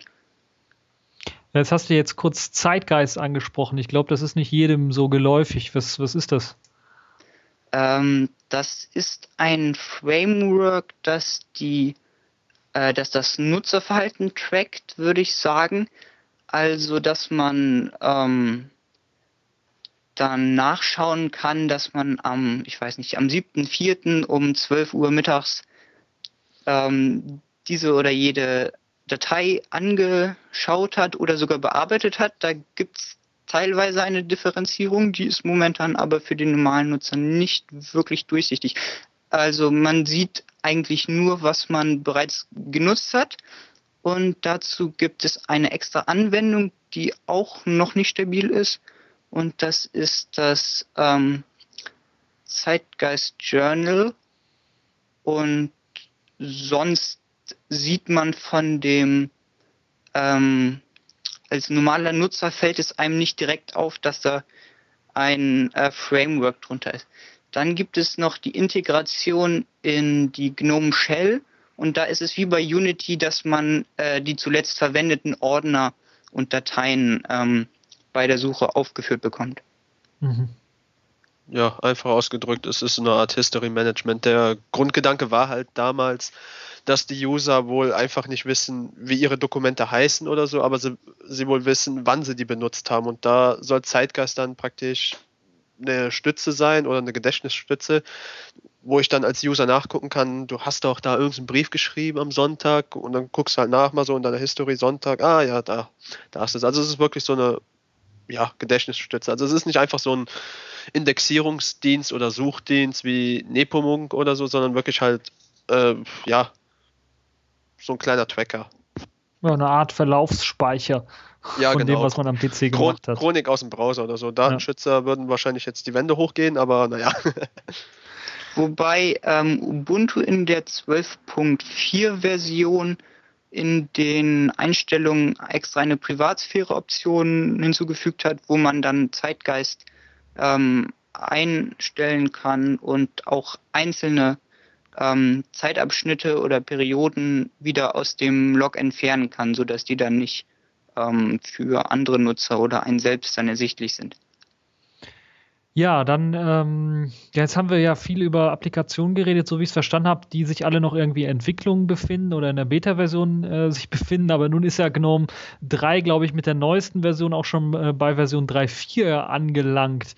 Ähm, das, was ich da gesehen habe, ist, dass da jetzt auch immer mehr in Richtung Touch geht und auch immer mehr in Richtung mobile Betriebssystem oder Mobilität geht. Was gibt es denn da? Gibt es da schon stabile Anwendungen von oder wie sieht das da jetzt aus? Ähm, also bei der 3.4er Version hat sich nicht sonderlich viel geändert. Das meiste, was man sieht, sind ganz kleine Änderungen, wenn man sie überhaupt bemerkt. Äh, für mich zum Beispiel die größte und praktischste Änderung war, dass man in dem in der Anwendungsliste, die ja gitterförmig ist, auch horizontal beziehungsweise mit den Links- und Rechts-Pfeiltasten navigieren kann und nicht immer hoch und runter horizontal, also mit den Hoch- und Runter-Pfeiltasten horizontal durch diese Liste durchgeht. Ähm, von den Touch-Anwendungen merkt man bisher nicht so viel.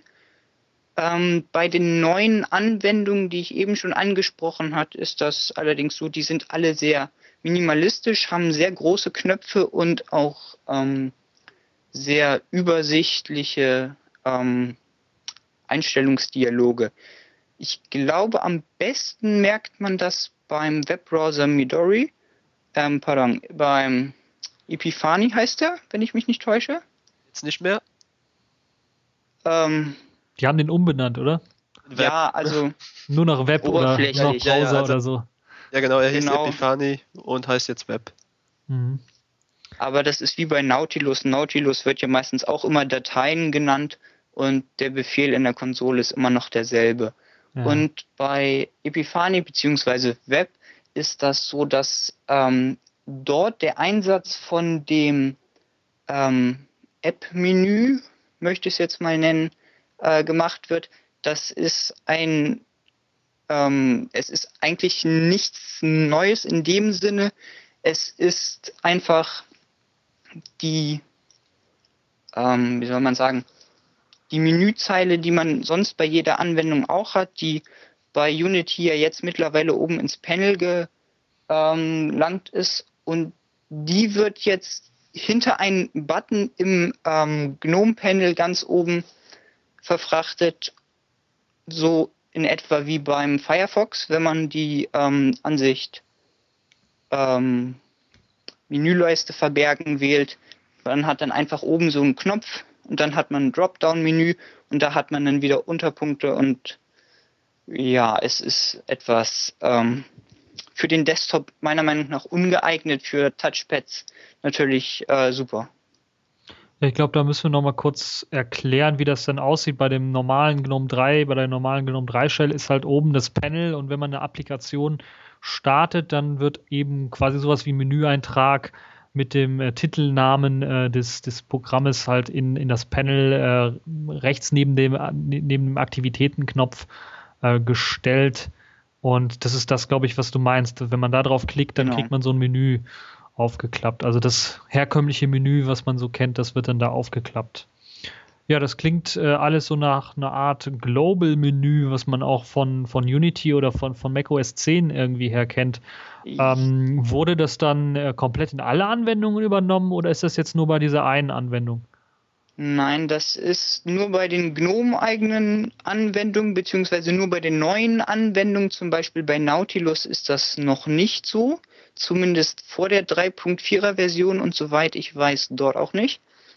Ähm, das ist also nur bei Boxes, ähm, Web und ähm, Documents oder auch GNOME Kontakte, was ein sehr spärlicher Kontaktmanager ist, der nicht wirklich mehr kann als Kontakte ähm, aufzunehmen und anzuzeigen. Ähm, und die Integration ist nicht wie bei Unity, dass jede Anwendung dazu gezwungen wird, und momentan gibt es wirklich nur eine Handvoll von Anwendungen, die das nutzt. Und deshalb ist dieser, äh, dieser Button auch für normale Anwendungen eher hinderlich. Und es gibt natürlich mittlerweile auch schon eine Erweiterung, die den einfach entfernt. Es betrifft wohl auch nur Anwendungen, die im Vollbildmodus geschaltet sind. Also wenn du Nein, das ist äh, nicht so. Also bei zumindest bei den GNOME eigenen Anwendungen sind die immer in, hinter diesem Knopf zu finden. Wobei natürlich ich mir die Frage stelle, wenn jetzt sowieso immer äh, neue Workspaces, neue virtuelle Desktops erstellt werden und es äh, quasi dieser Anwendungsumschalt, also das Dock ja quasi standardmäßig ja auch versteckt ist ob man nicht sowieso, also ich, ich selber, als ich GNOME benutzt habe, habe das dann selber auch gemerkt, dass ich nicht mehr zwischen Anwendungen äh, umschalte, sondern eigentlich zwischen Workspaces, zwischen virtuellen Arbeitsflächen umschalte. Wie ist das denn so bei, bei dir, Moritz? Äh, du arbeitest ja tagtäglich, glaube ich, mit, mit GNOME 3. Äh, merkst du das bei dir auch oder hast du tatsächlich äh, noch einen Desktop, wo du ganz viele Applikationen hast und dann hin und her schaltest zwischen den Applikationen? Also den letztgenannten Fall habe ich ganz, ganz selten nur noch, äh, wenn ich schnell irgendwelche Anwendungen starten will.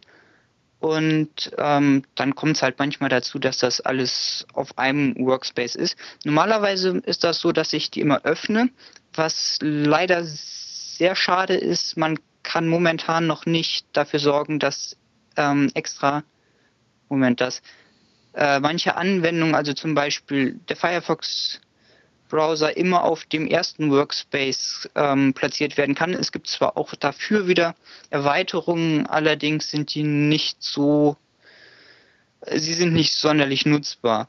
Und das Management der Workspaces ist halt so, man hat äh, am Start immer ein Workspace und wenn dieser gefüllt ist, wird ein weiterer Lehrer am Ende der Liste ähm, geöffnet und momentan ist es auch nur möglich, dass die Workspaces horizontal übereinander sind, ähm, vertikal übereinander sind und man dann entsprechend nur noch zwischen den Workspaces äh, hoch und runter wechseln kann, was bei manchen sicherlich nicht so auf Freude stoßen wird, weil man oft merkt, dass die Wege erheblich länger werden zwischen den einzelnen Workspaces, als wenn man die in einem, ich weiß nicht, in einer 4x4 ähm, Anordnung hat.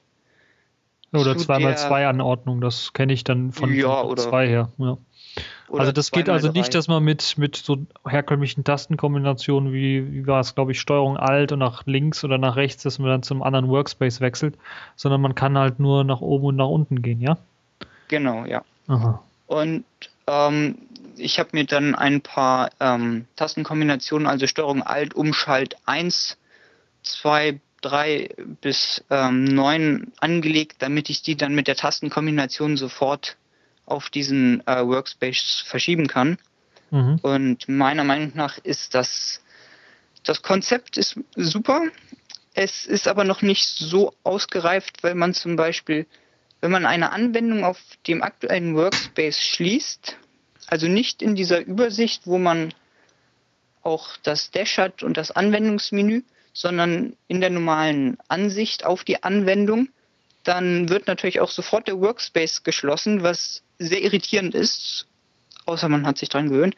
Ähm, und man wird zum allerletzten Workspace, ähm, ja, man wechselt automatisch zum allerletzten Workspace. Das heißt, wenn man ganz oben ist und eine Anwendung schließt, dann wird der geschlossen und man befindet sich ganz unten. Und wenn man dann sieben Workspaces oder so hat, dann muss man erstmal wieder hoch, denn es gibt noch nicht diese, äh, also per Standard gibt es nicht die Einstellung, dass wenn man unten ankommt und dann nochmal nach unten drückt, dann kommt man nicht sofort oben an, da muss man auch wieder eine Erweiterung für installieren. Also das hört sich alles für mich so an, als ob das äh, Konzept zwar schon da ist, dass man anstatt Fenster wechseln Workspaces, also virtuelle Arbeitsflächen wechseln soll, aber dass das noch hakt an der einen oder anderen Stelle. Ja, aber das verbessert sich. Zum Beispiel gibt es in der 3.4er Version schon die Option, dass man Fenster nicht auf Workspaces platziert, sondern auch zwischen zweien, sodass da ein neuer erstellt wird. Aha. Ja, okay, Allerdings, das klingt interessant. Aber das muss man ja dann auch manuell machen. Das wird ja, ist ja, das behebt ja kein Problem, was du jetzt gerade eben angesprochen hast. Das stimmt. Und leider ist es auch noch nicht möglich. Das sollte eigentlich in der 3.4er Version kommen dass man Workspaces auch zwischeneinander verschieben kann. Also dass wenn man zum Beispiel ganz oben den Webbrowser hat, dann auf dem zweiten Workspace den äh, ein Chatprogramm und auf dem letzten dann sein Mailprogramm, dass man das Mailprogramm nicht einfach beziehungsweise diesen ganzen Workspace dazwischen ziehen kann. Man muss dann ähm, quasi erst ähm, ein ein, quasi einen neuen Workspace erstellen und man kann den nicht einfach verschieben mit all seinen Anwendungen, die da drauf geöffnet sind. Ja, wie erstelle ich denn einen neuen Workspace? Kann ich da einfach irgendwie ein Fenster, wenn ich mehrere offen habe in einem Workspace, einfach runterziehen in einen und da wird mir ein neuer erstellt oder? Also das ist so, wenn man diese Übersicht hat, also wo an der linken Seite das Dock ist, an der rechten Seite die Übersicht über die Workspaces und in der Mitte die Fenster, oder halt das ähm, Anwendungsmenü, dass man ein Icon nimmt und das dann auf dem entsprechenden Workspace fallen lässt. Oder man ist bereits äh, in der Ansicht auf einem neuen Workspace und öffnet dort ein, äh, eine Anwendung, denn die Anwendung wird immer auf dem aktuellen Workspace geöffnet und damit sind dann eigentlich auch alle Möglichkeiten erschöpft. Mhm. Ja, okay, ich glaube, jetzt haben wir von dem, von dem Workspace, ähm, von, dem, von dem Fenstermanagement genug gehört. Ähm, was mich nur interessiert, du hast was von Kontaktverwaltung erzählt und ich habe, meine ich, mal gelesen, dass es auch eine Anbindung gibt an äh, Online-Dienste mittlerweile bei GNOME, also dass das auch mit GNOME, glaube ich, 3.2 oder sowas äh, Einzug gehalten hat. Was gibt es denn da für eine Online-Anbindung? Also zunächst gibt es zum Beispiel die Anbindung von Kontakten aus Empathy in die Gnome Shell. Das heißt, wenn man zum Beispiel Leszek eingibt in die Suche, dass sofort der Kontakt angezeigt wird und man kann dann auch sofort sehen, ob die Person online ist. Mhm. Ähm, die Integration von Kontakten beziehungsweise von Online-Diensten sah bisher so aus, äh, in den momentan aktuellen Versionen beziehungsweise vor 3.4 gab es nur Google-Dienste. Da konnte man dann einfach seine Google-Daten eingeben und man ähm, hatte dann eine automatische Synchronisation.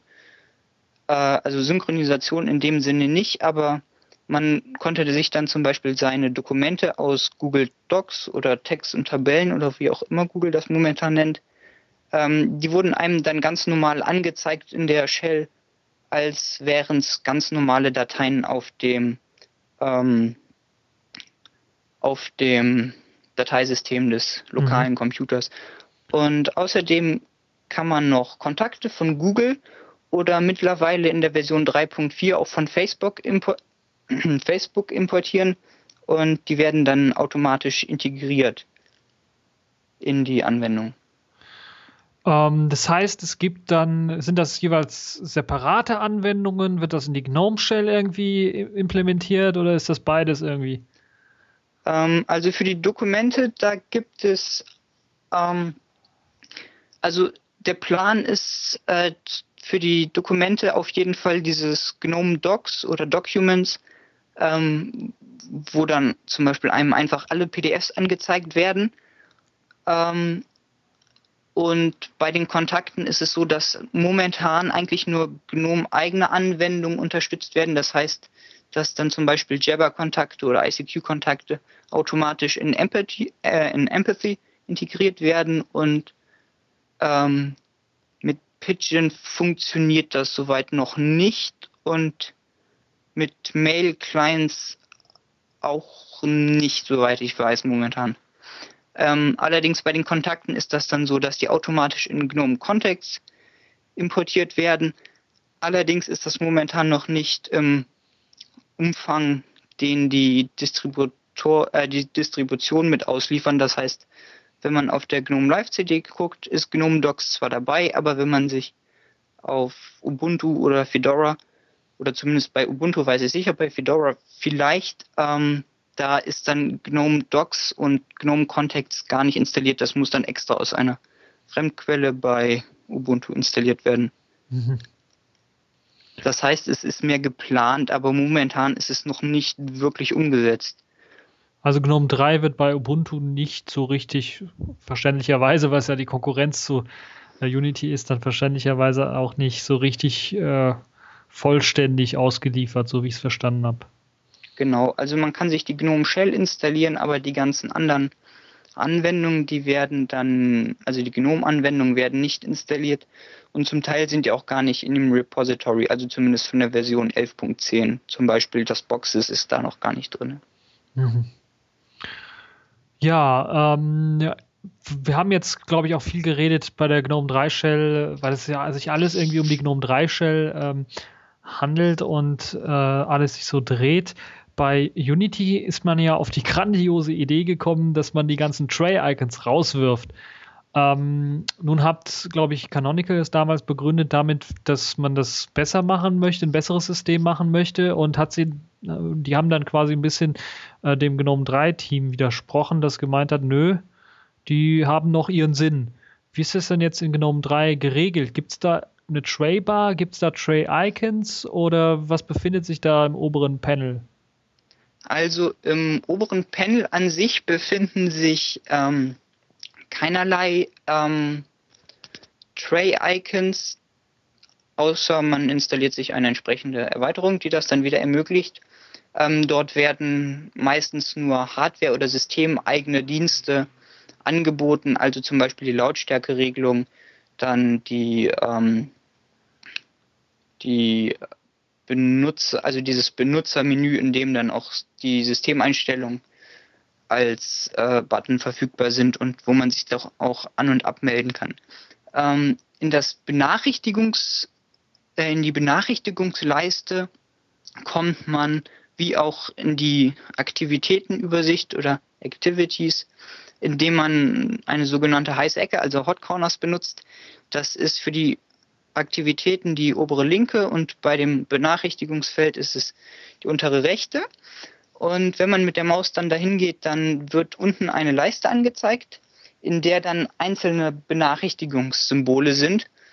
Und wenn man die anklickt, dann werden ähm, entweder so Pop-up-Fenster quasi angezeigt, wo dann zum Beispiel die, ähm, die Nachrichten von Gwibber, also dem Twitter-Client, äh, drin zu sehen sind oder von Empathy, dem Chat-Client. Und man kann dann auch in dieser, in diesem Pop-up direkt die angelaufenen, äh, die aufgelaufenen äh, Nachrichten beantworten. Und wenn man alte oder konservative Anwendungen hat, dann findet man dort das ganz normale Tray-Icon und wenn man da dann drauf drückt, dann ähm, je nach Verhalten verschwindet die Anwendung und wird versteckt, wie zum Beispiel bei Mumble oder Opera. Oder es wird einem das äh, Tray-Menü angezeigt, also ganz normal Rechtsklick zum Beispiel oder mhm. Linksklick. Und dann bei Shutter kann man dann äh, Fotografiere Auswahl oder Menü und so weiter auswählen. Und ähm, es ist so eine Mischung aus es soll eine Mischung von beidem sein, aber es fühlt sich eher an wie ein verlagertes Tray-Menü oder Tray-Leiste. Also eine Tray-Leiste, die aber gleichzeitig auch als Nachrichtenleiste, als Nachrichtencenter quasi dient, wie man es vielleicht von neueren Smartphones her kennt, wo dann auch äh, so wie du gesagt hast, der dann auch Nachrichten irgendwie auftauchen. Man kann draufklicken und dann tauchen die, kann man die lesen oder öffnet sich eine Applikation, kann man da direkt drauf antworten auf die Nachricht in der, in der, in der Nachrichtenübersicht oder muss man eine Applikation öffnen? Wie, das, wie sieht das aus? Ähm, also das ist so, wie man es bei äh, Ubuntu kennt, wenn eine Nachricht äh, oder zum Beispiel äh, also eine Systemnachricht, wie zum Beispiel, es wird ein neuer Song angespielt und dann hat man entsprechend die Informationen oder es wird eine ähm, Twitter-Nachricht angezeigt, dann kommt unten direkt aus der Mitte so ein kleines Fenster halb hoch, wo dann ähm, zusammenfassend beziehungsweise die ersten Zeilen stehen, also was dort passiert ist, also äh, Leszek hat auf Twitter dies und jenes gesagt und wenn man mit der Maus dann darüber geht, dann wird dieses Feld oder diese, dieses Benachrichtigungsfenster quasi unten wie so eine Lasche herausgezogen. Und je nach Anwendung ist es dann so, dass zum Beispiel bei Empathy beziehungsweise ähm, in Zukunft dann wahrscheinlich auch bei anderen äh, Chat-Programmen, dass da so auch ein Antwortfeld ist, in dem man dann direkt Text eingeben kann und antworten kann. Ähm, dieses, diese Lasche oder diese, diese Benachrichtigung, die verschwindet bei äh, den meisten Anwendungen nach ein paar Sekunden.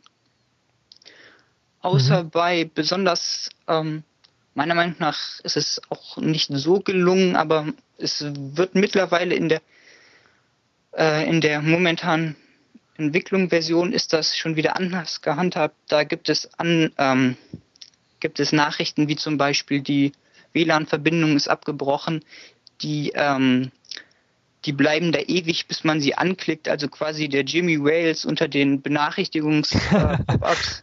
und man muss dann erst einen Klick spenden, bevor die ausgeblendet werden. Ja.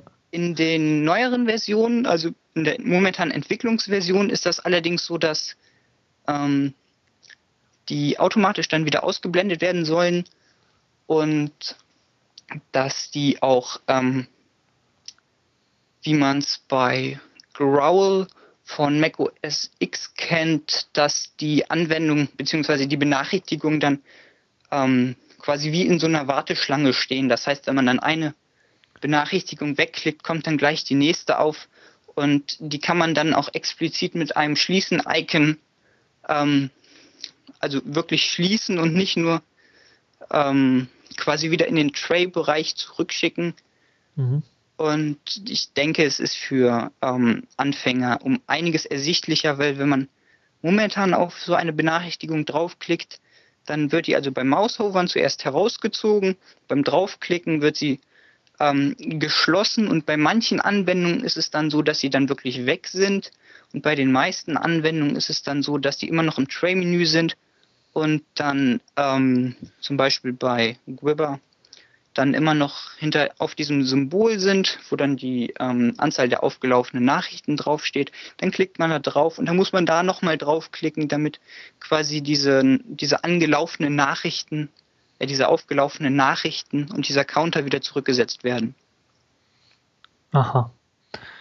Jetzt ähm, ist mir, glaube ich, noch eine Sache eingefallen, die du erwähnt hast. Im, im Panel hast du gesagt, gibt so es ein, ähm, so eine Art ja, äh, Benutzermenü oder sowas. Äh, ist das ähnlich wie bei Ubuntu mit dem Mi-Menü, wo man dann auch den Status setzen kann, direkt für Gwibber und, und für Empathy, also für den Twitter-Client und für den Chat-Client? Oder äh, ist das einfach nur ein Menü, wo man dann äh, Systemeinstellungen aufrufen kann?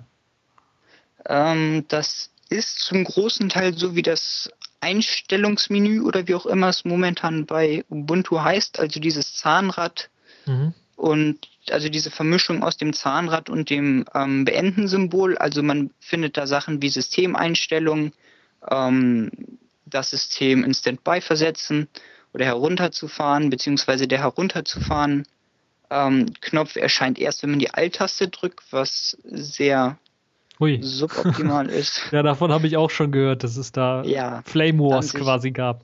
Das genau. heißt, die GNOME 3 Leute wollen die Leute, die Nutzer von GNOME 3 dazu bewegen, dann doch den Rechner nicht, nicht so häufig auszuschalten, sondern einfach besser in den Standby zu schalten.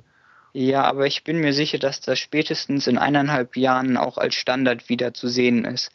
Und außerdem gibt es dann noch ganz oben ähm, neben dem Benutzer-Icon, also dem Profilbild, das man gewählt hat, die Option ähm, Benachrichtigungen ausschalten. Und dann werden alle Benachrichtigungen, zum Beispiel wie vom Musikprogramm oder Gwibber, äh, werden dann quasi stumm geschaltet und lediglich die systemkritischen Meldungen werden ähm, durchgelassen. Und daneben gibt es noch nicht ganz wie beim Mi-Menü, aber ähnlich die Option, dass man seinen Status ändern kann. Allerdings kann man seinen Status dann nicht mit einer Textnachricht versehen, wie es ja bei Jabber und ähnlich ähm, vorgesehen ist. Also man kann dort eigentlich nur auswählen, ob man gerade verfügbar ist oder beschäftigt ist oder gerade weg ist. Ja, ich glaube, dann haben wir, glaube ich, von den Benutzer-Applikationen und ich glaube von den, äh, ja, von den, von, von dem tiefen Inneren des Systems und wie man das System so bedient, eine ganze Menge schon gelernt. Wie sieht das denn jetzt aus mit Systemeinstellungen? Da höre ich ja immer wieder gerne, dass es eigentlich im Grunde genommen bei der GNOME 3 Shell nichts zum Einstellen gibt, weil auch viele Leute da irgendwie meckern, man kann zum Beispiel das Aussehen äh, wenig verändern. Stimmt das oder hat sich da mit den neuen Versionen was getan? Also das Aussehen kann man relativ stark verändern, zumindest ähm, mit den Themes, die dann meistens nur optisch etwas ändern.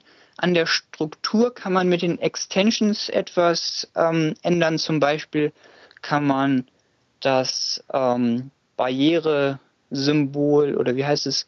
Ähm, auf jeden Fall das Symbol, das dann das Menü mit den entsprechenden Einstellungen für ähm, höhere Kontraste oder größere Schrift.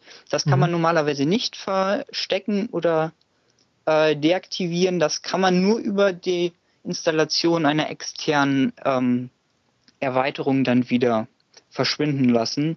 Und ebenso ist es auch bei anderen Sachen wie zum Beispiel dem Bluetooth-Symbol oder der, ähm, der Uhr, wenn man die Uhr aus der Mitte heraus wieder nach rechts schieben will, wie man es von Ubuntu oder Fedora oder generell GNOME 2 gewohnt ist, dann muss man halt immer für fast jede Kleinigkeit eine Erweiterung installieren. Das heißt also, das Theme kann man doch anpassen, das Aussehen. Weil ja, also äh, bisher war ja nur möglich, das Hintergrundbild zu ändern, soweit ich das weiß. Ähm, also man kann die Themes, äh, da gibt es mittlerweile sehr, sehr viele, ähm, sehr stark ähm, ändern und auch ähm, relativ einfach wechseln. Die Wechseloption befindet sich allerdings wieder im GNOME Tweak Tool, also kann man ohne extra Installation von diesem äh, ah, okay. Drittprogramm, aber kann man also wirklich nichts ändern. Man muss sich das Programm installieren und dann Das heißt, die Ähm, normalen Systemeinstellungen sind dann doch, äh, sagen wir mal so, recht ähm, moderat, was die Einstellungsmöglichkeiten geht. Also das ist nicht so wie bei KDE, dass man alles Mögliche irgendwie einstellen kann.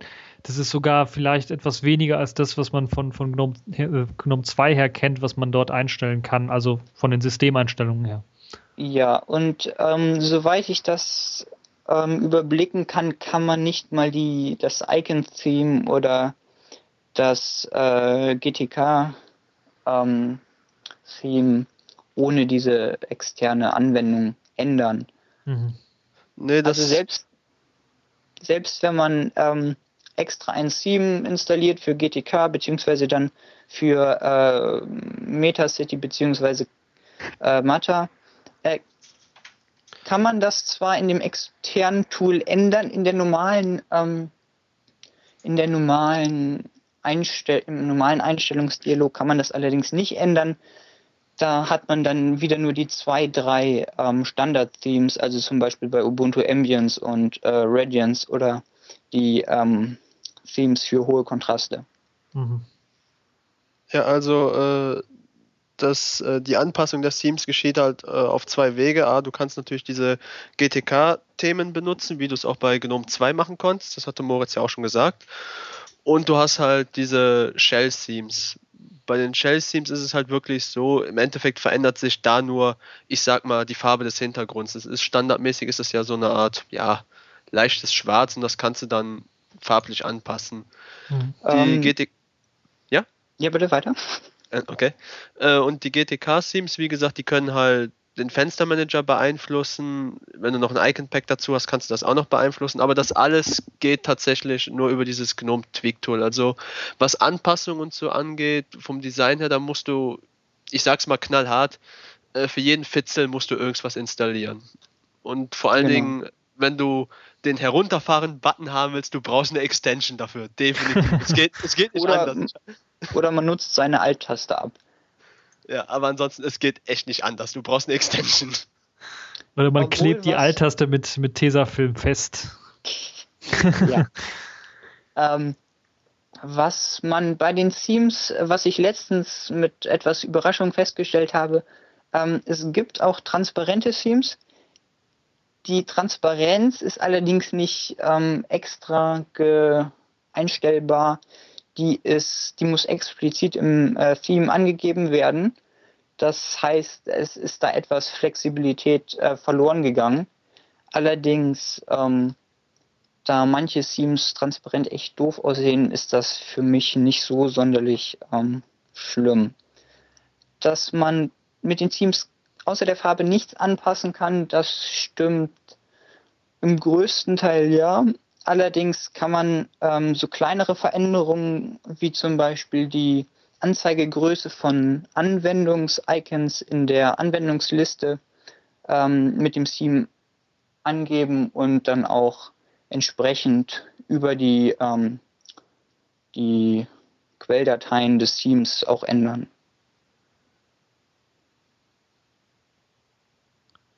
Ja, ähm, was mir jetzt noch einfällt, ähm, wie sieht es eigentlich aus mit ja dem, ähm, was ich mal immer gerne genutzt habe, war dieses äh, Systemsteuerungstool, der Systemmonitor, der mir mal angezeigt hat, äh, wie jetzt die Leistung aussieht vom System und was er jetzt gerade zieht. Gibt es das Tool immer noch?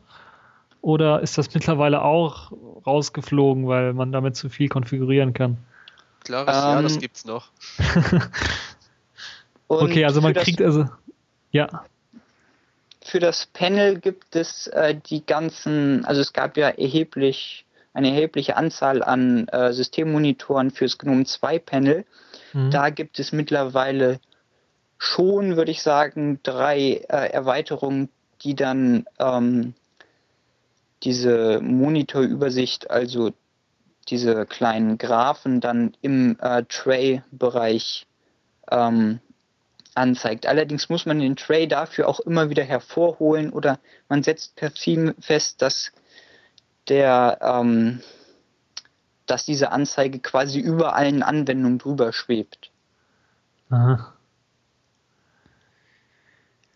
Ja, ich glaube, das Einzige, was mich jetzt noch beschäftigen würde, ist ähm, Dateisystemsuche. Gibt es die im herkömmlichen Sinne noch oder ist man da jetzt auch so ähnlich wie bei Unity darauf äh, aufgeschwenkt, dass man das alles in diesem Übersichts-, in diesem Aktivitätenmodus äh, macht? Also Dateien suchen oder so? Ähm, also es gibt das Suchtool natürlich noch und man kann sich auch immer noch welche installieren. Allerdings äh, ist es auch in die GNOME Shell integriert. Ähm, soweit ich das erkennen kann, kann man da allerdings nur die ähm, Lesezeichen bzw. Bookmarks ähm, durchsuchen und die bereits verwendeten Dateien. Also soweit ich weiß, war es jetzt, oder soweit es mir aufgefallen ist, kann man nicht nach Dateien suchen, die man noch nicht benutzt hat.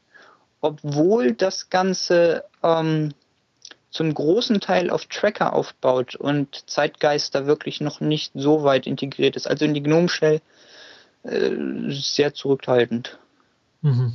Aber ich also, schätze mal, das ist ja noch geplant. Weil ähm, die hat ja ähm, auch eine Suche, die Gnome Shell. Da sollte ja, ja also über die, über die Suche kann man jetzt auch schon die Anwendungen durchsuchen, die Kontakte und die, ähm, die ähm, Dokumente. Ja, man kann auch Websuchen starten, wie zum Beispiel so. über Google oder Wikipedia. Allerdings kann man die wieder auch nicht ähm, wieder ändern. Das heißt, man ist quasi auf diese beiden Suchmaschinen festgelegt. Mhm. Und ja, es gibt so kleine Features wie zum Beispiel, dass wenn man eine Anwendung jetzt x-mal sucht bzw. x-mal startet, dass sie dann auch entsprechend ähm, früher angezeigt wird in der Suchliste, die angezeigt wird. Mhm. Allerdings überzeugt mich das Ganze noch nicht so. Es ist bei Docky und Synapse und wahrscheinlich auch bei Kupfer etwas eleganter gelöst. Also man muss also Anwendungen kurz erklären, sehr häufig starten oder einfach, ähm, wenn man eine Anwendung in einem Intervall sehr beziehungsweise in einem kurzen Zeitraum sehr häufig gestartet hat, danach aber eigentlich nie wieder nutzt, dann ist die mhm. noch so sehr, sehr, sehr lange Zeit äh, sehr weit vorne und das ähm, nervt mich manchmal. Ja, kurz das Synapse und, und äh, Kupfer erwähnt, das sind schnelle Anwendungsstarter. Genau. Für die Leute, die es nicht kennen, sowas ähnliches wie GNOME Do, auch so ein Anwendungsstarter. Und äh, Unity und halt GNOME 3 Shell versuchen das halt auch mit, mit ihrem Übersichtsmodus dann zu machen. Ja, äh, gibt es noch irgendwas Interessantes, was, was wir jetzt noch ansprechen könnten bei GNOME 3? Weil ich meine, wir haben jetzt quasi schon fast alle Programme angesprochen. Ähm, wie sieht es denn aus mit Multimedia-Programmen? Ich denke mal, da sind Rhythmbox und äh, Totem geblieben als Anwendungen, wurden einfach nur auf GTK 3 portiert, oder? Oder gibt es ja. da Besonderheiten? Nö, ist eigentlich tatsächlich nur ein GTK 3-Port. Also Rhythmbox ist aus meiner Sicht nach wie vor eigentlich relativ unbenutzbar. Also ist jetzt nicht so der Musikplayer meiner Wahl und Totem wird bei mir standardmäßig in der Regel eh durch VLC ersetzt. Aber so für den Standard-User kann es definitiv reichen, klar. Also eine DVD kann man damit doch immer noch abspielen. Mit dem entsprechenden Paket. Ja, also Plugin ja. muss man natürlich haben, das ist klar. Ja, genau. Äh, in Sachen E-Mail-Programm hat sich aber auch nichts getan. Da wird immer standardmäßig noch Evolution ausgeliefert, äh, oder? Ähm, ja, allerdings ist ähm, momentan der zumindest aus meiner Sicht in Vergessenheit geratene Mail-Client Balsa ähm, in der Portierung auf GTK 3 und das heißt, wir könnten den in den nächsten zwei Jahren unter Umständen als Standard-Client bei GNOME wieder erleben. Der ist zwar wirklich nur ein Mail-Client, aber im Gegensatz zu Evolution extrem schnell. So ähnlich wie Sylphet oder ähm, Mail. Also ein richtig schneller, ein richtig schlanker Mail-Client. Ja, das würde ich mir auch wünschen, auch äh, für GNOME 3. Ja, ansonsten glaube ich, haben wir fast alles äh, durcherzählt, durchexerziert, was äh, GNOME 3 angeht. Und ich denke mal, wenn ihr nichts mehr habt, dann würde ich sagen, äh, war es das für diesen GNOME ähm, 3 Talk. Ich, ich habe noch etwas gefunden, was mich, mhm. es ist eine Kleinigkeit aus meiner Sicht, aber sie ist für mich unbedeutend wichtig, äh, sehr bedeutend. Ähm, nämlich, dass im Gegensatz zu Unity der Menüeditor übernommen wurde. Das heißt, man hat, ähm, ich glaube, der heißt à la carte. Genau. Ähm, man kann da die Einträge ganz normal ändern und über ein sehr leicht verständliches User Interface auch die Icons etc. Mhm. Ähm, auswählen für die Anwendung. Bei Unity ist das leider nicht so gut umgesetzt. Da muss man teilweise noch in den Dateien rum, ähm, rumarbeiten, also in den .desktop-Dateien. Und viele Programme, die zwar in à la carte ihren Starter haben, werden in Unity nicht übernommen. Und das ist ein ähm, schöner Punkt, wobei ähm, ja bei GNOME 3 sehr viel umgeräumt wurde und die kleinen Sachen, die dann bleiben, sind dann doch immer schön zu haben. Ja, was mir noch besonders gefällt, ist, GNOME 3 ist stabil. Also ich habe damals auch KDE benutzt. Ich benutze KDE zwischendurch immer mal wieder, wenn ich so OpenSUSE anteste. Und ich habe es damals benutzt, als es äh, in der Version 4 rauskam. Mhm. Und das war ja schon, ich meine, du weißt es selbst, Leszek, das war schon ja. ziemlich hart. Das und, war ein Developer-Bild, das war eine Entwicklung. Ja, la lange Zeit, lange Zeit, lange Zeit war es das genau. Und äh, den Eindruck vermittelt GNOME 3 aber nicht. Es ist, obwohl es eigentlich relativ neu ist und auch einen ziemlichen Bruch im Bereich Desktop-Umgebung begeht, ist es wirklich sehr stabil. Also das muss man wirklich sagen. Dem muss ich zustimmen. Also es gibt zwar immer noch hier und da kleine ähm, Problemchen, zum Beispiel im Tray-Menü ist es so, dass die ähm, es werden ja die Icons angezeigt, aber wenn man über die Icons mit der Maus drüber schwebt, also drüber hovert, ähm, dass dann der nicht nur das Icon angezeigt wird, sondern der Name der Anwendung beziehungsweise der Benachrichtigung oder beim Chatten halt der Kontakt wird expandiert. Das heißt, man hat so einen Effekt, dass die Benachrichtigungs-Icons dann unter der Maus immer so ein Stück wegflippen. Das erinnert mich an die Reis, in, äh, in die Reiter in Windows XP, wo das auch immer so war, dass wenn man einen Reiter aus der oberen Reihe ausgewählt hat, dass der dann immer nach unten gesprungen ist. Das ist ähm, etwas suboptimal, wird allerdings in den nächsten Versionen geändert. Zumindest steht es mittlerweile im Bugtracker drin. Und sonst ist GNOME 3 super stabil, außer man installiert sich 20 Anwendungen, äh, 20 Erweiterungen, die nicht gut miteinander ähm, zusammenspielen. Aber dann deaktiviert man eine und es läuft wieder stabil. Also ja, das, das ist, ist super. Das ist ein gutes Stichwort, weil die Erweiterung, da hat Dirk Deimecker mal einen schönen Blog-Eintrag geschrieben. Äh, auch wenn es diese Shell-Erweiterungen gibt, das ist nicht alles Gold, was glänzt. Also ich habe schon Erweiterungen gesehen, die haben dir deinen WLAN-Manager einfach mal lahmgelegt. Also das gibt es auch. Wenn man da zu radikal alles rein installiert, dann muss man auch mit den Konsequenzen leben. Das ist so ein bisschen wie bei Firefox halt. Du kannst jede Menge anpassen und wenn du Pech hast, schieße dir ins Knie. Mhm. Aber das sind meistens auch nur Erweiterungen, die wirklich was Großes ändern und nicht hier oder da mal was. Ähm ja, es, ähm, es, ist ein Bruchteil, das stimmt. Also es ist jetzt nicht jede Erweiterung, die dir gleich den ganzen Desktop wegreißt. Das stimmt. Das ist nur ein Bruchteil. Also es sind mittlerweile, ich glaube, 120 Erweiterungen und davon waren bei mir gerade mal drei, die ja. wirklich Schwachsinn gemacht haben. Es ist ein sehr kleiner Anteil, das stimmt. Ja, wo wir dann. Allerdings habe ich auch nicht alle probiert wo wir dann von Erweiterungen reden und dass sie irgendwie Schwachsinn machen, wie äh, äußert sich das Ganze? Stürzt der Desktop irgendwie ab oder startet die GNOME 3 Shell nicht mehr oder wie deaktiviert man denn die Sachen, wenn die irgendwie irgendwas kaputt gemacht haben? Das würde mich mal interessieren, weil wenn man nicht in den Desktop reinkommt, gibt es da eine Ausweichmöglichkeit oder? Also normalerweise sage ich ja immer, Reboot tut gut, aber das funktioniert bei einem Linux-System nicht. Das ist nur bei Windows so. und äh, in der, also ja, es kristallisiert sich in verschiedenen Sachen. Wie gesagt, A, kann es sein, dass dein WLAN-Manager kaputt geht, die GNOME-Shell kann einfrieren, die Tastatur kann einfrieren. Es kommt dann halt immer, ich sag mal, auf den Fall an. In der Regel äh, ist es so, ich äh, töte meistens einfach den GNOME-Shell-Prozess und starte den halt wieder neu und dann kann ich, wenn halt nichts reagiert, kann ich äh, in dieses GNOME Tweak Tool gehen und da die entsprechenden Shell Extensions mal abschalten. Das heißt, in der Not wäre es auch möglich, wenn, wenn ich die GNOME 3 Shell nicht mehr ans Laufen bekomme, weil sie gar nicht mehr starten möchte, dass ich dann einen einfachen Fenstermanager aufrufe und da das GNOME Tweak Tool ausführe und dann sage, okay, Shell genau. Extension deaktivieren. Oder du machst genau. halt ein genau. Termin oder du machst halt das Terminal auf und gehst in dieses Verzeichnis, wo die Extension liegen und machst das einfach mal platt. Mhm. Also Oder das man Verzeichnis mit den Extension. Oder man verwendet ähm, zum Beispiel Unity, wenn man es installiert hat, oder am besten ähm, den Fallback-Modus, also das GNOME 3, das an GNOME 2 angelehnt ist. Weil das, Ach, das interessiert dann- mich jetzt. Was ist denn das? Das funktioniert meistens auch noch.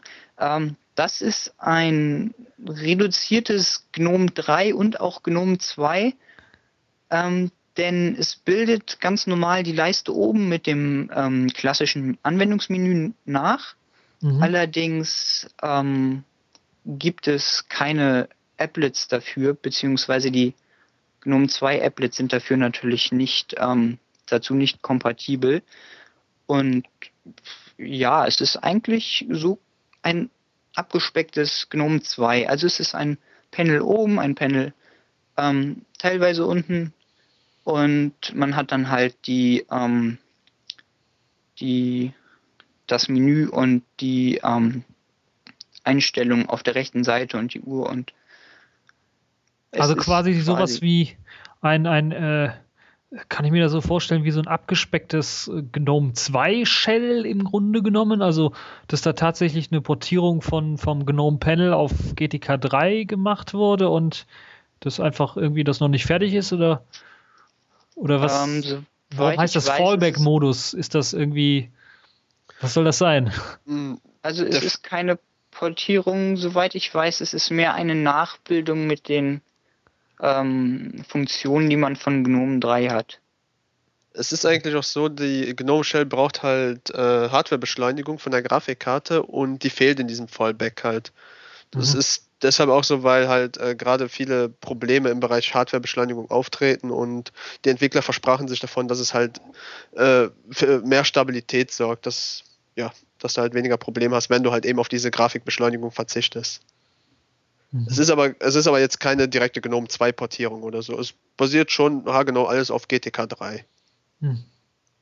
Das heißt, das, das stellt sich immer auch ein, dann automatisch, wenn ich, also ähnlich wie bei Unity 3D und Unity 2D, das heißt, wenn 3D nicht funktioniert, wird ja die 2D-Variante geladen. Äh, ist das da also dann auch so, dass dann die, dieses, deshalb wahrscheinlich auch der Name Fallback, weil wenn, wenn die 3D-Variante von GNOME äh, 3 nicht geladen werden kann, dann wird halt eben dieser Fallback-Modus geladen. Ja, genau, das äh, konnte man damals bei Fedora, äh, ich glaube 16 war es, letztes Jahr Mai war das Fedora 16? Ja, ich glaube schon. Da konnte man das ganz gut sehen. Und ATI-User kriegen das in der Regel immer noch relativ häufig zu spüren, weil die GNOME Shell da irgendwie nicht so richtig mitmachen will. Mhm. Ja, ähm, ja, dann haben wir, glaube ich, jetzt alles durch, äh, was, was GNOME 3 angeht. Äh, jedenfalls mir fallen keine Fragen mehr ein, was ich da jetzt noch fragen könnte. Ähm, wir haben jetzt quasi ja, fast über eine Stunde, glaube ich, geredet miteinander und äh, ich denke, das äh, war's dann zu dem großen Desktop-Talk über GNOME 3. Und äh, ja, es hat mich sehr gefreut, dass äh, vor allen Dingen auch der Moritz da war, ein Community-Mitglied, das äh, sich bereit, bereit erstellt hat, ähm, dann ähm, unseren Fragen oder meine, meinen, meinen Fragen dann äh, Antwort zu leisten. Und danke auch an den Patrick. Und ich glaube, jetzt machen wir weiter mit der Sendung.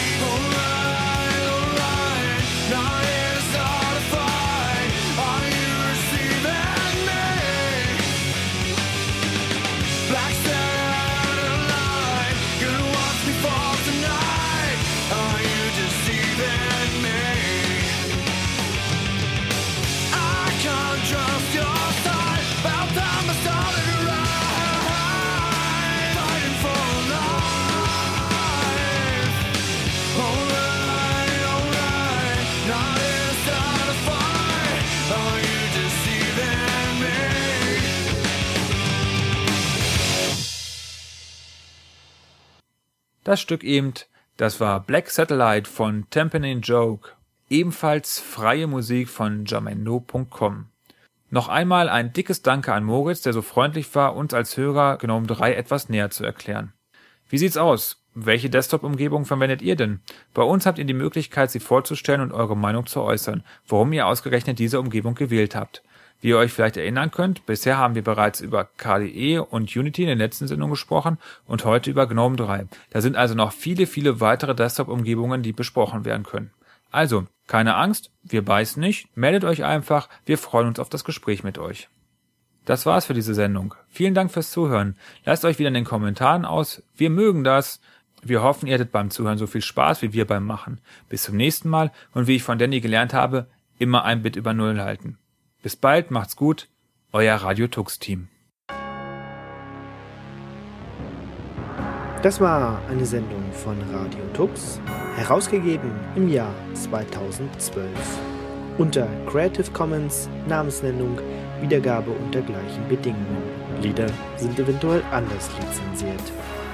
Mehr Infos auf radiotux.de. Unterstützt von Tarent Fairtrade Software. und unseren Hosting-Providern Manitou und Vollmar.net.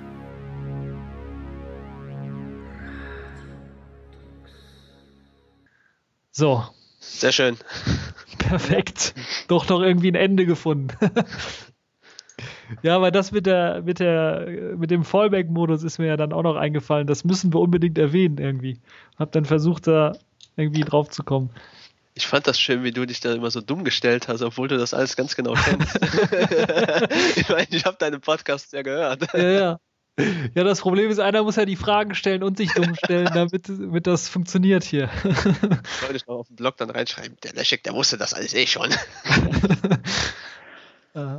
Ja, zumindest habe ich es nicht so dumm gemacht wie der Sebastian, glaube ich, bei Unity, oder? Ja, das stimmt. Das war noch eine Nummer krasser, oder? Da Ja. mussten wir dem so quasi Pixel für Pixel von Unity erklären. Das, Das war schon heftig. das war eine, ja, das war eine Nummer krasser, ja. Ja, ansonsten glaube ich, haben wir doch tatsächlich auch alles von Gnome 3 irgendwie erwähnt, oder? Ja, also Kalender und so, aber das ist ja nicht sonderlich. Ja, Kalender hast du, glaube ich, kurz erwähnt gehabt, als du über Synchronisation und, und Online-Dienste. Ja, nee, ich meine, es gibt ja oben im Panel, wenn man auf die Uhr klickt, gibt es ja den Kalender. Ach so, Und- ja. Aber ich meine, da ist nichts Großartiges und es wird sowieso nur von Evolution unterstützt. Ah, ja, gut. Ja, aber dann haben wir auch nichts Wich- Wichtiges vergessen, glaube ich. Wir haben ja sogar so eine Nö. kleine Zukunftsaussicht gegeben mit Boxy und, und äh, dem anderen Kram, den du da erwähnt hast, der da noch eingebaut werden Ja. soll in Workspaces. Das war ja auch grandios. Ob das alles so nachvollziehbar ist, dann später im Podcast müssen wir. Oh ja, das war sehr verklausuliert und Das sehr. mit Workspaces. Also ich bin teilweise auch nicht mitbekommen, mitgekommen, was, was das angeht. Aber äh, ich weiß Oh, ja, das wie die Workspaces sich ja so verhalten. Das mit dem automatisch anlegen und Ja. wie. Das ist nicht gerade so schön, wenn du dann eine Anwendung schließt, dass er dann automatisch dich Mhm. dann zum letzten Workspace schickt. Das ist Das ist wirklich unglaublich nervig. Ja. also die Idee, die Intention dahinter kann man schon verstehen, dass man halt eben mehr diese Workspaces auch nutzt. Deshalb gibt es ja auch keine Taskleiste im herkömmlichen Sinne mehr, sondern nur noch. Äh, Ich würde mir, ich würde mir wünschen, dass der einfach so lange aufbleibt, bis man den verlässt, Ja, wenn der leer ist. das, das macht Sinn, ja. Weil dann kann man auch nochmal eine Anwendung starten und dies und jenes. Das wäre auch nicht schlecht, wenn, ja, wenn man vielleicht auch, wenn man eine Anwendung dann schließt in, in, äh, in einem Workspace oder sowas und man noch andere Workspaces offen hat, dass man dann zumindest in diesen Übersichtsmodus kommt, in den Aktivitätsmodus, wo man oh, dann doch, das auch. kommt man. Ja, Also das, ja. das geht? Okay. Mhm. Ja, gut.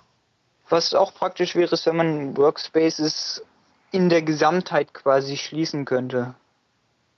Also mit, an, mit allen Anwendungen auch. Ja. Genau. Das macht Sinn, ja. Ja, was ich richtig bei GNOME vermisse, was, was ich bei KDE richtig gut finde, ist halt tatsächlich, dass er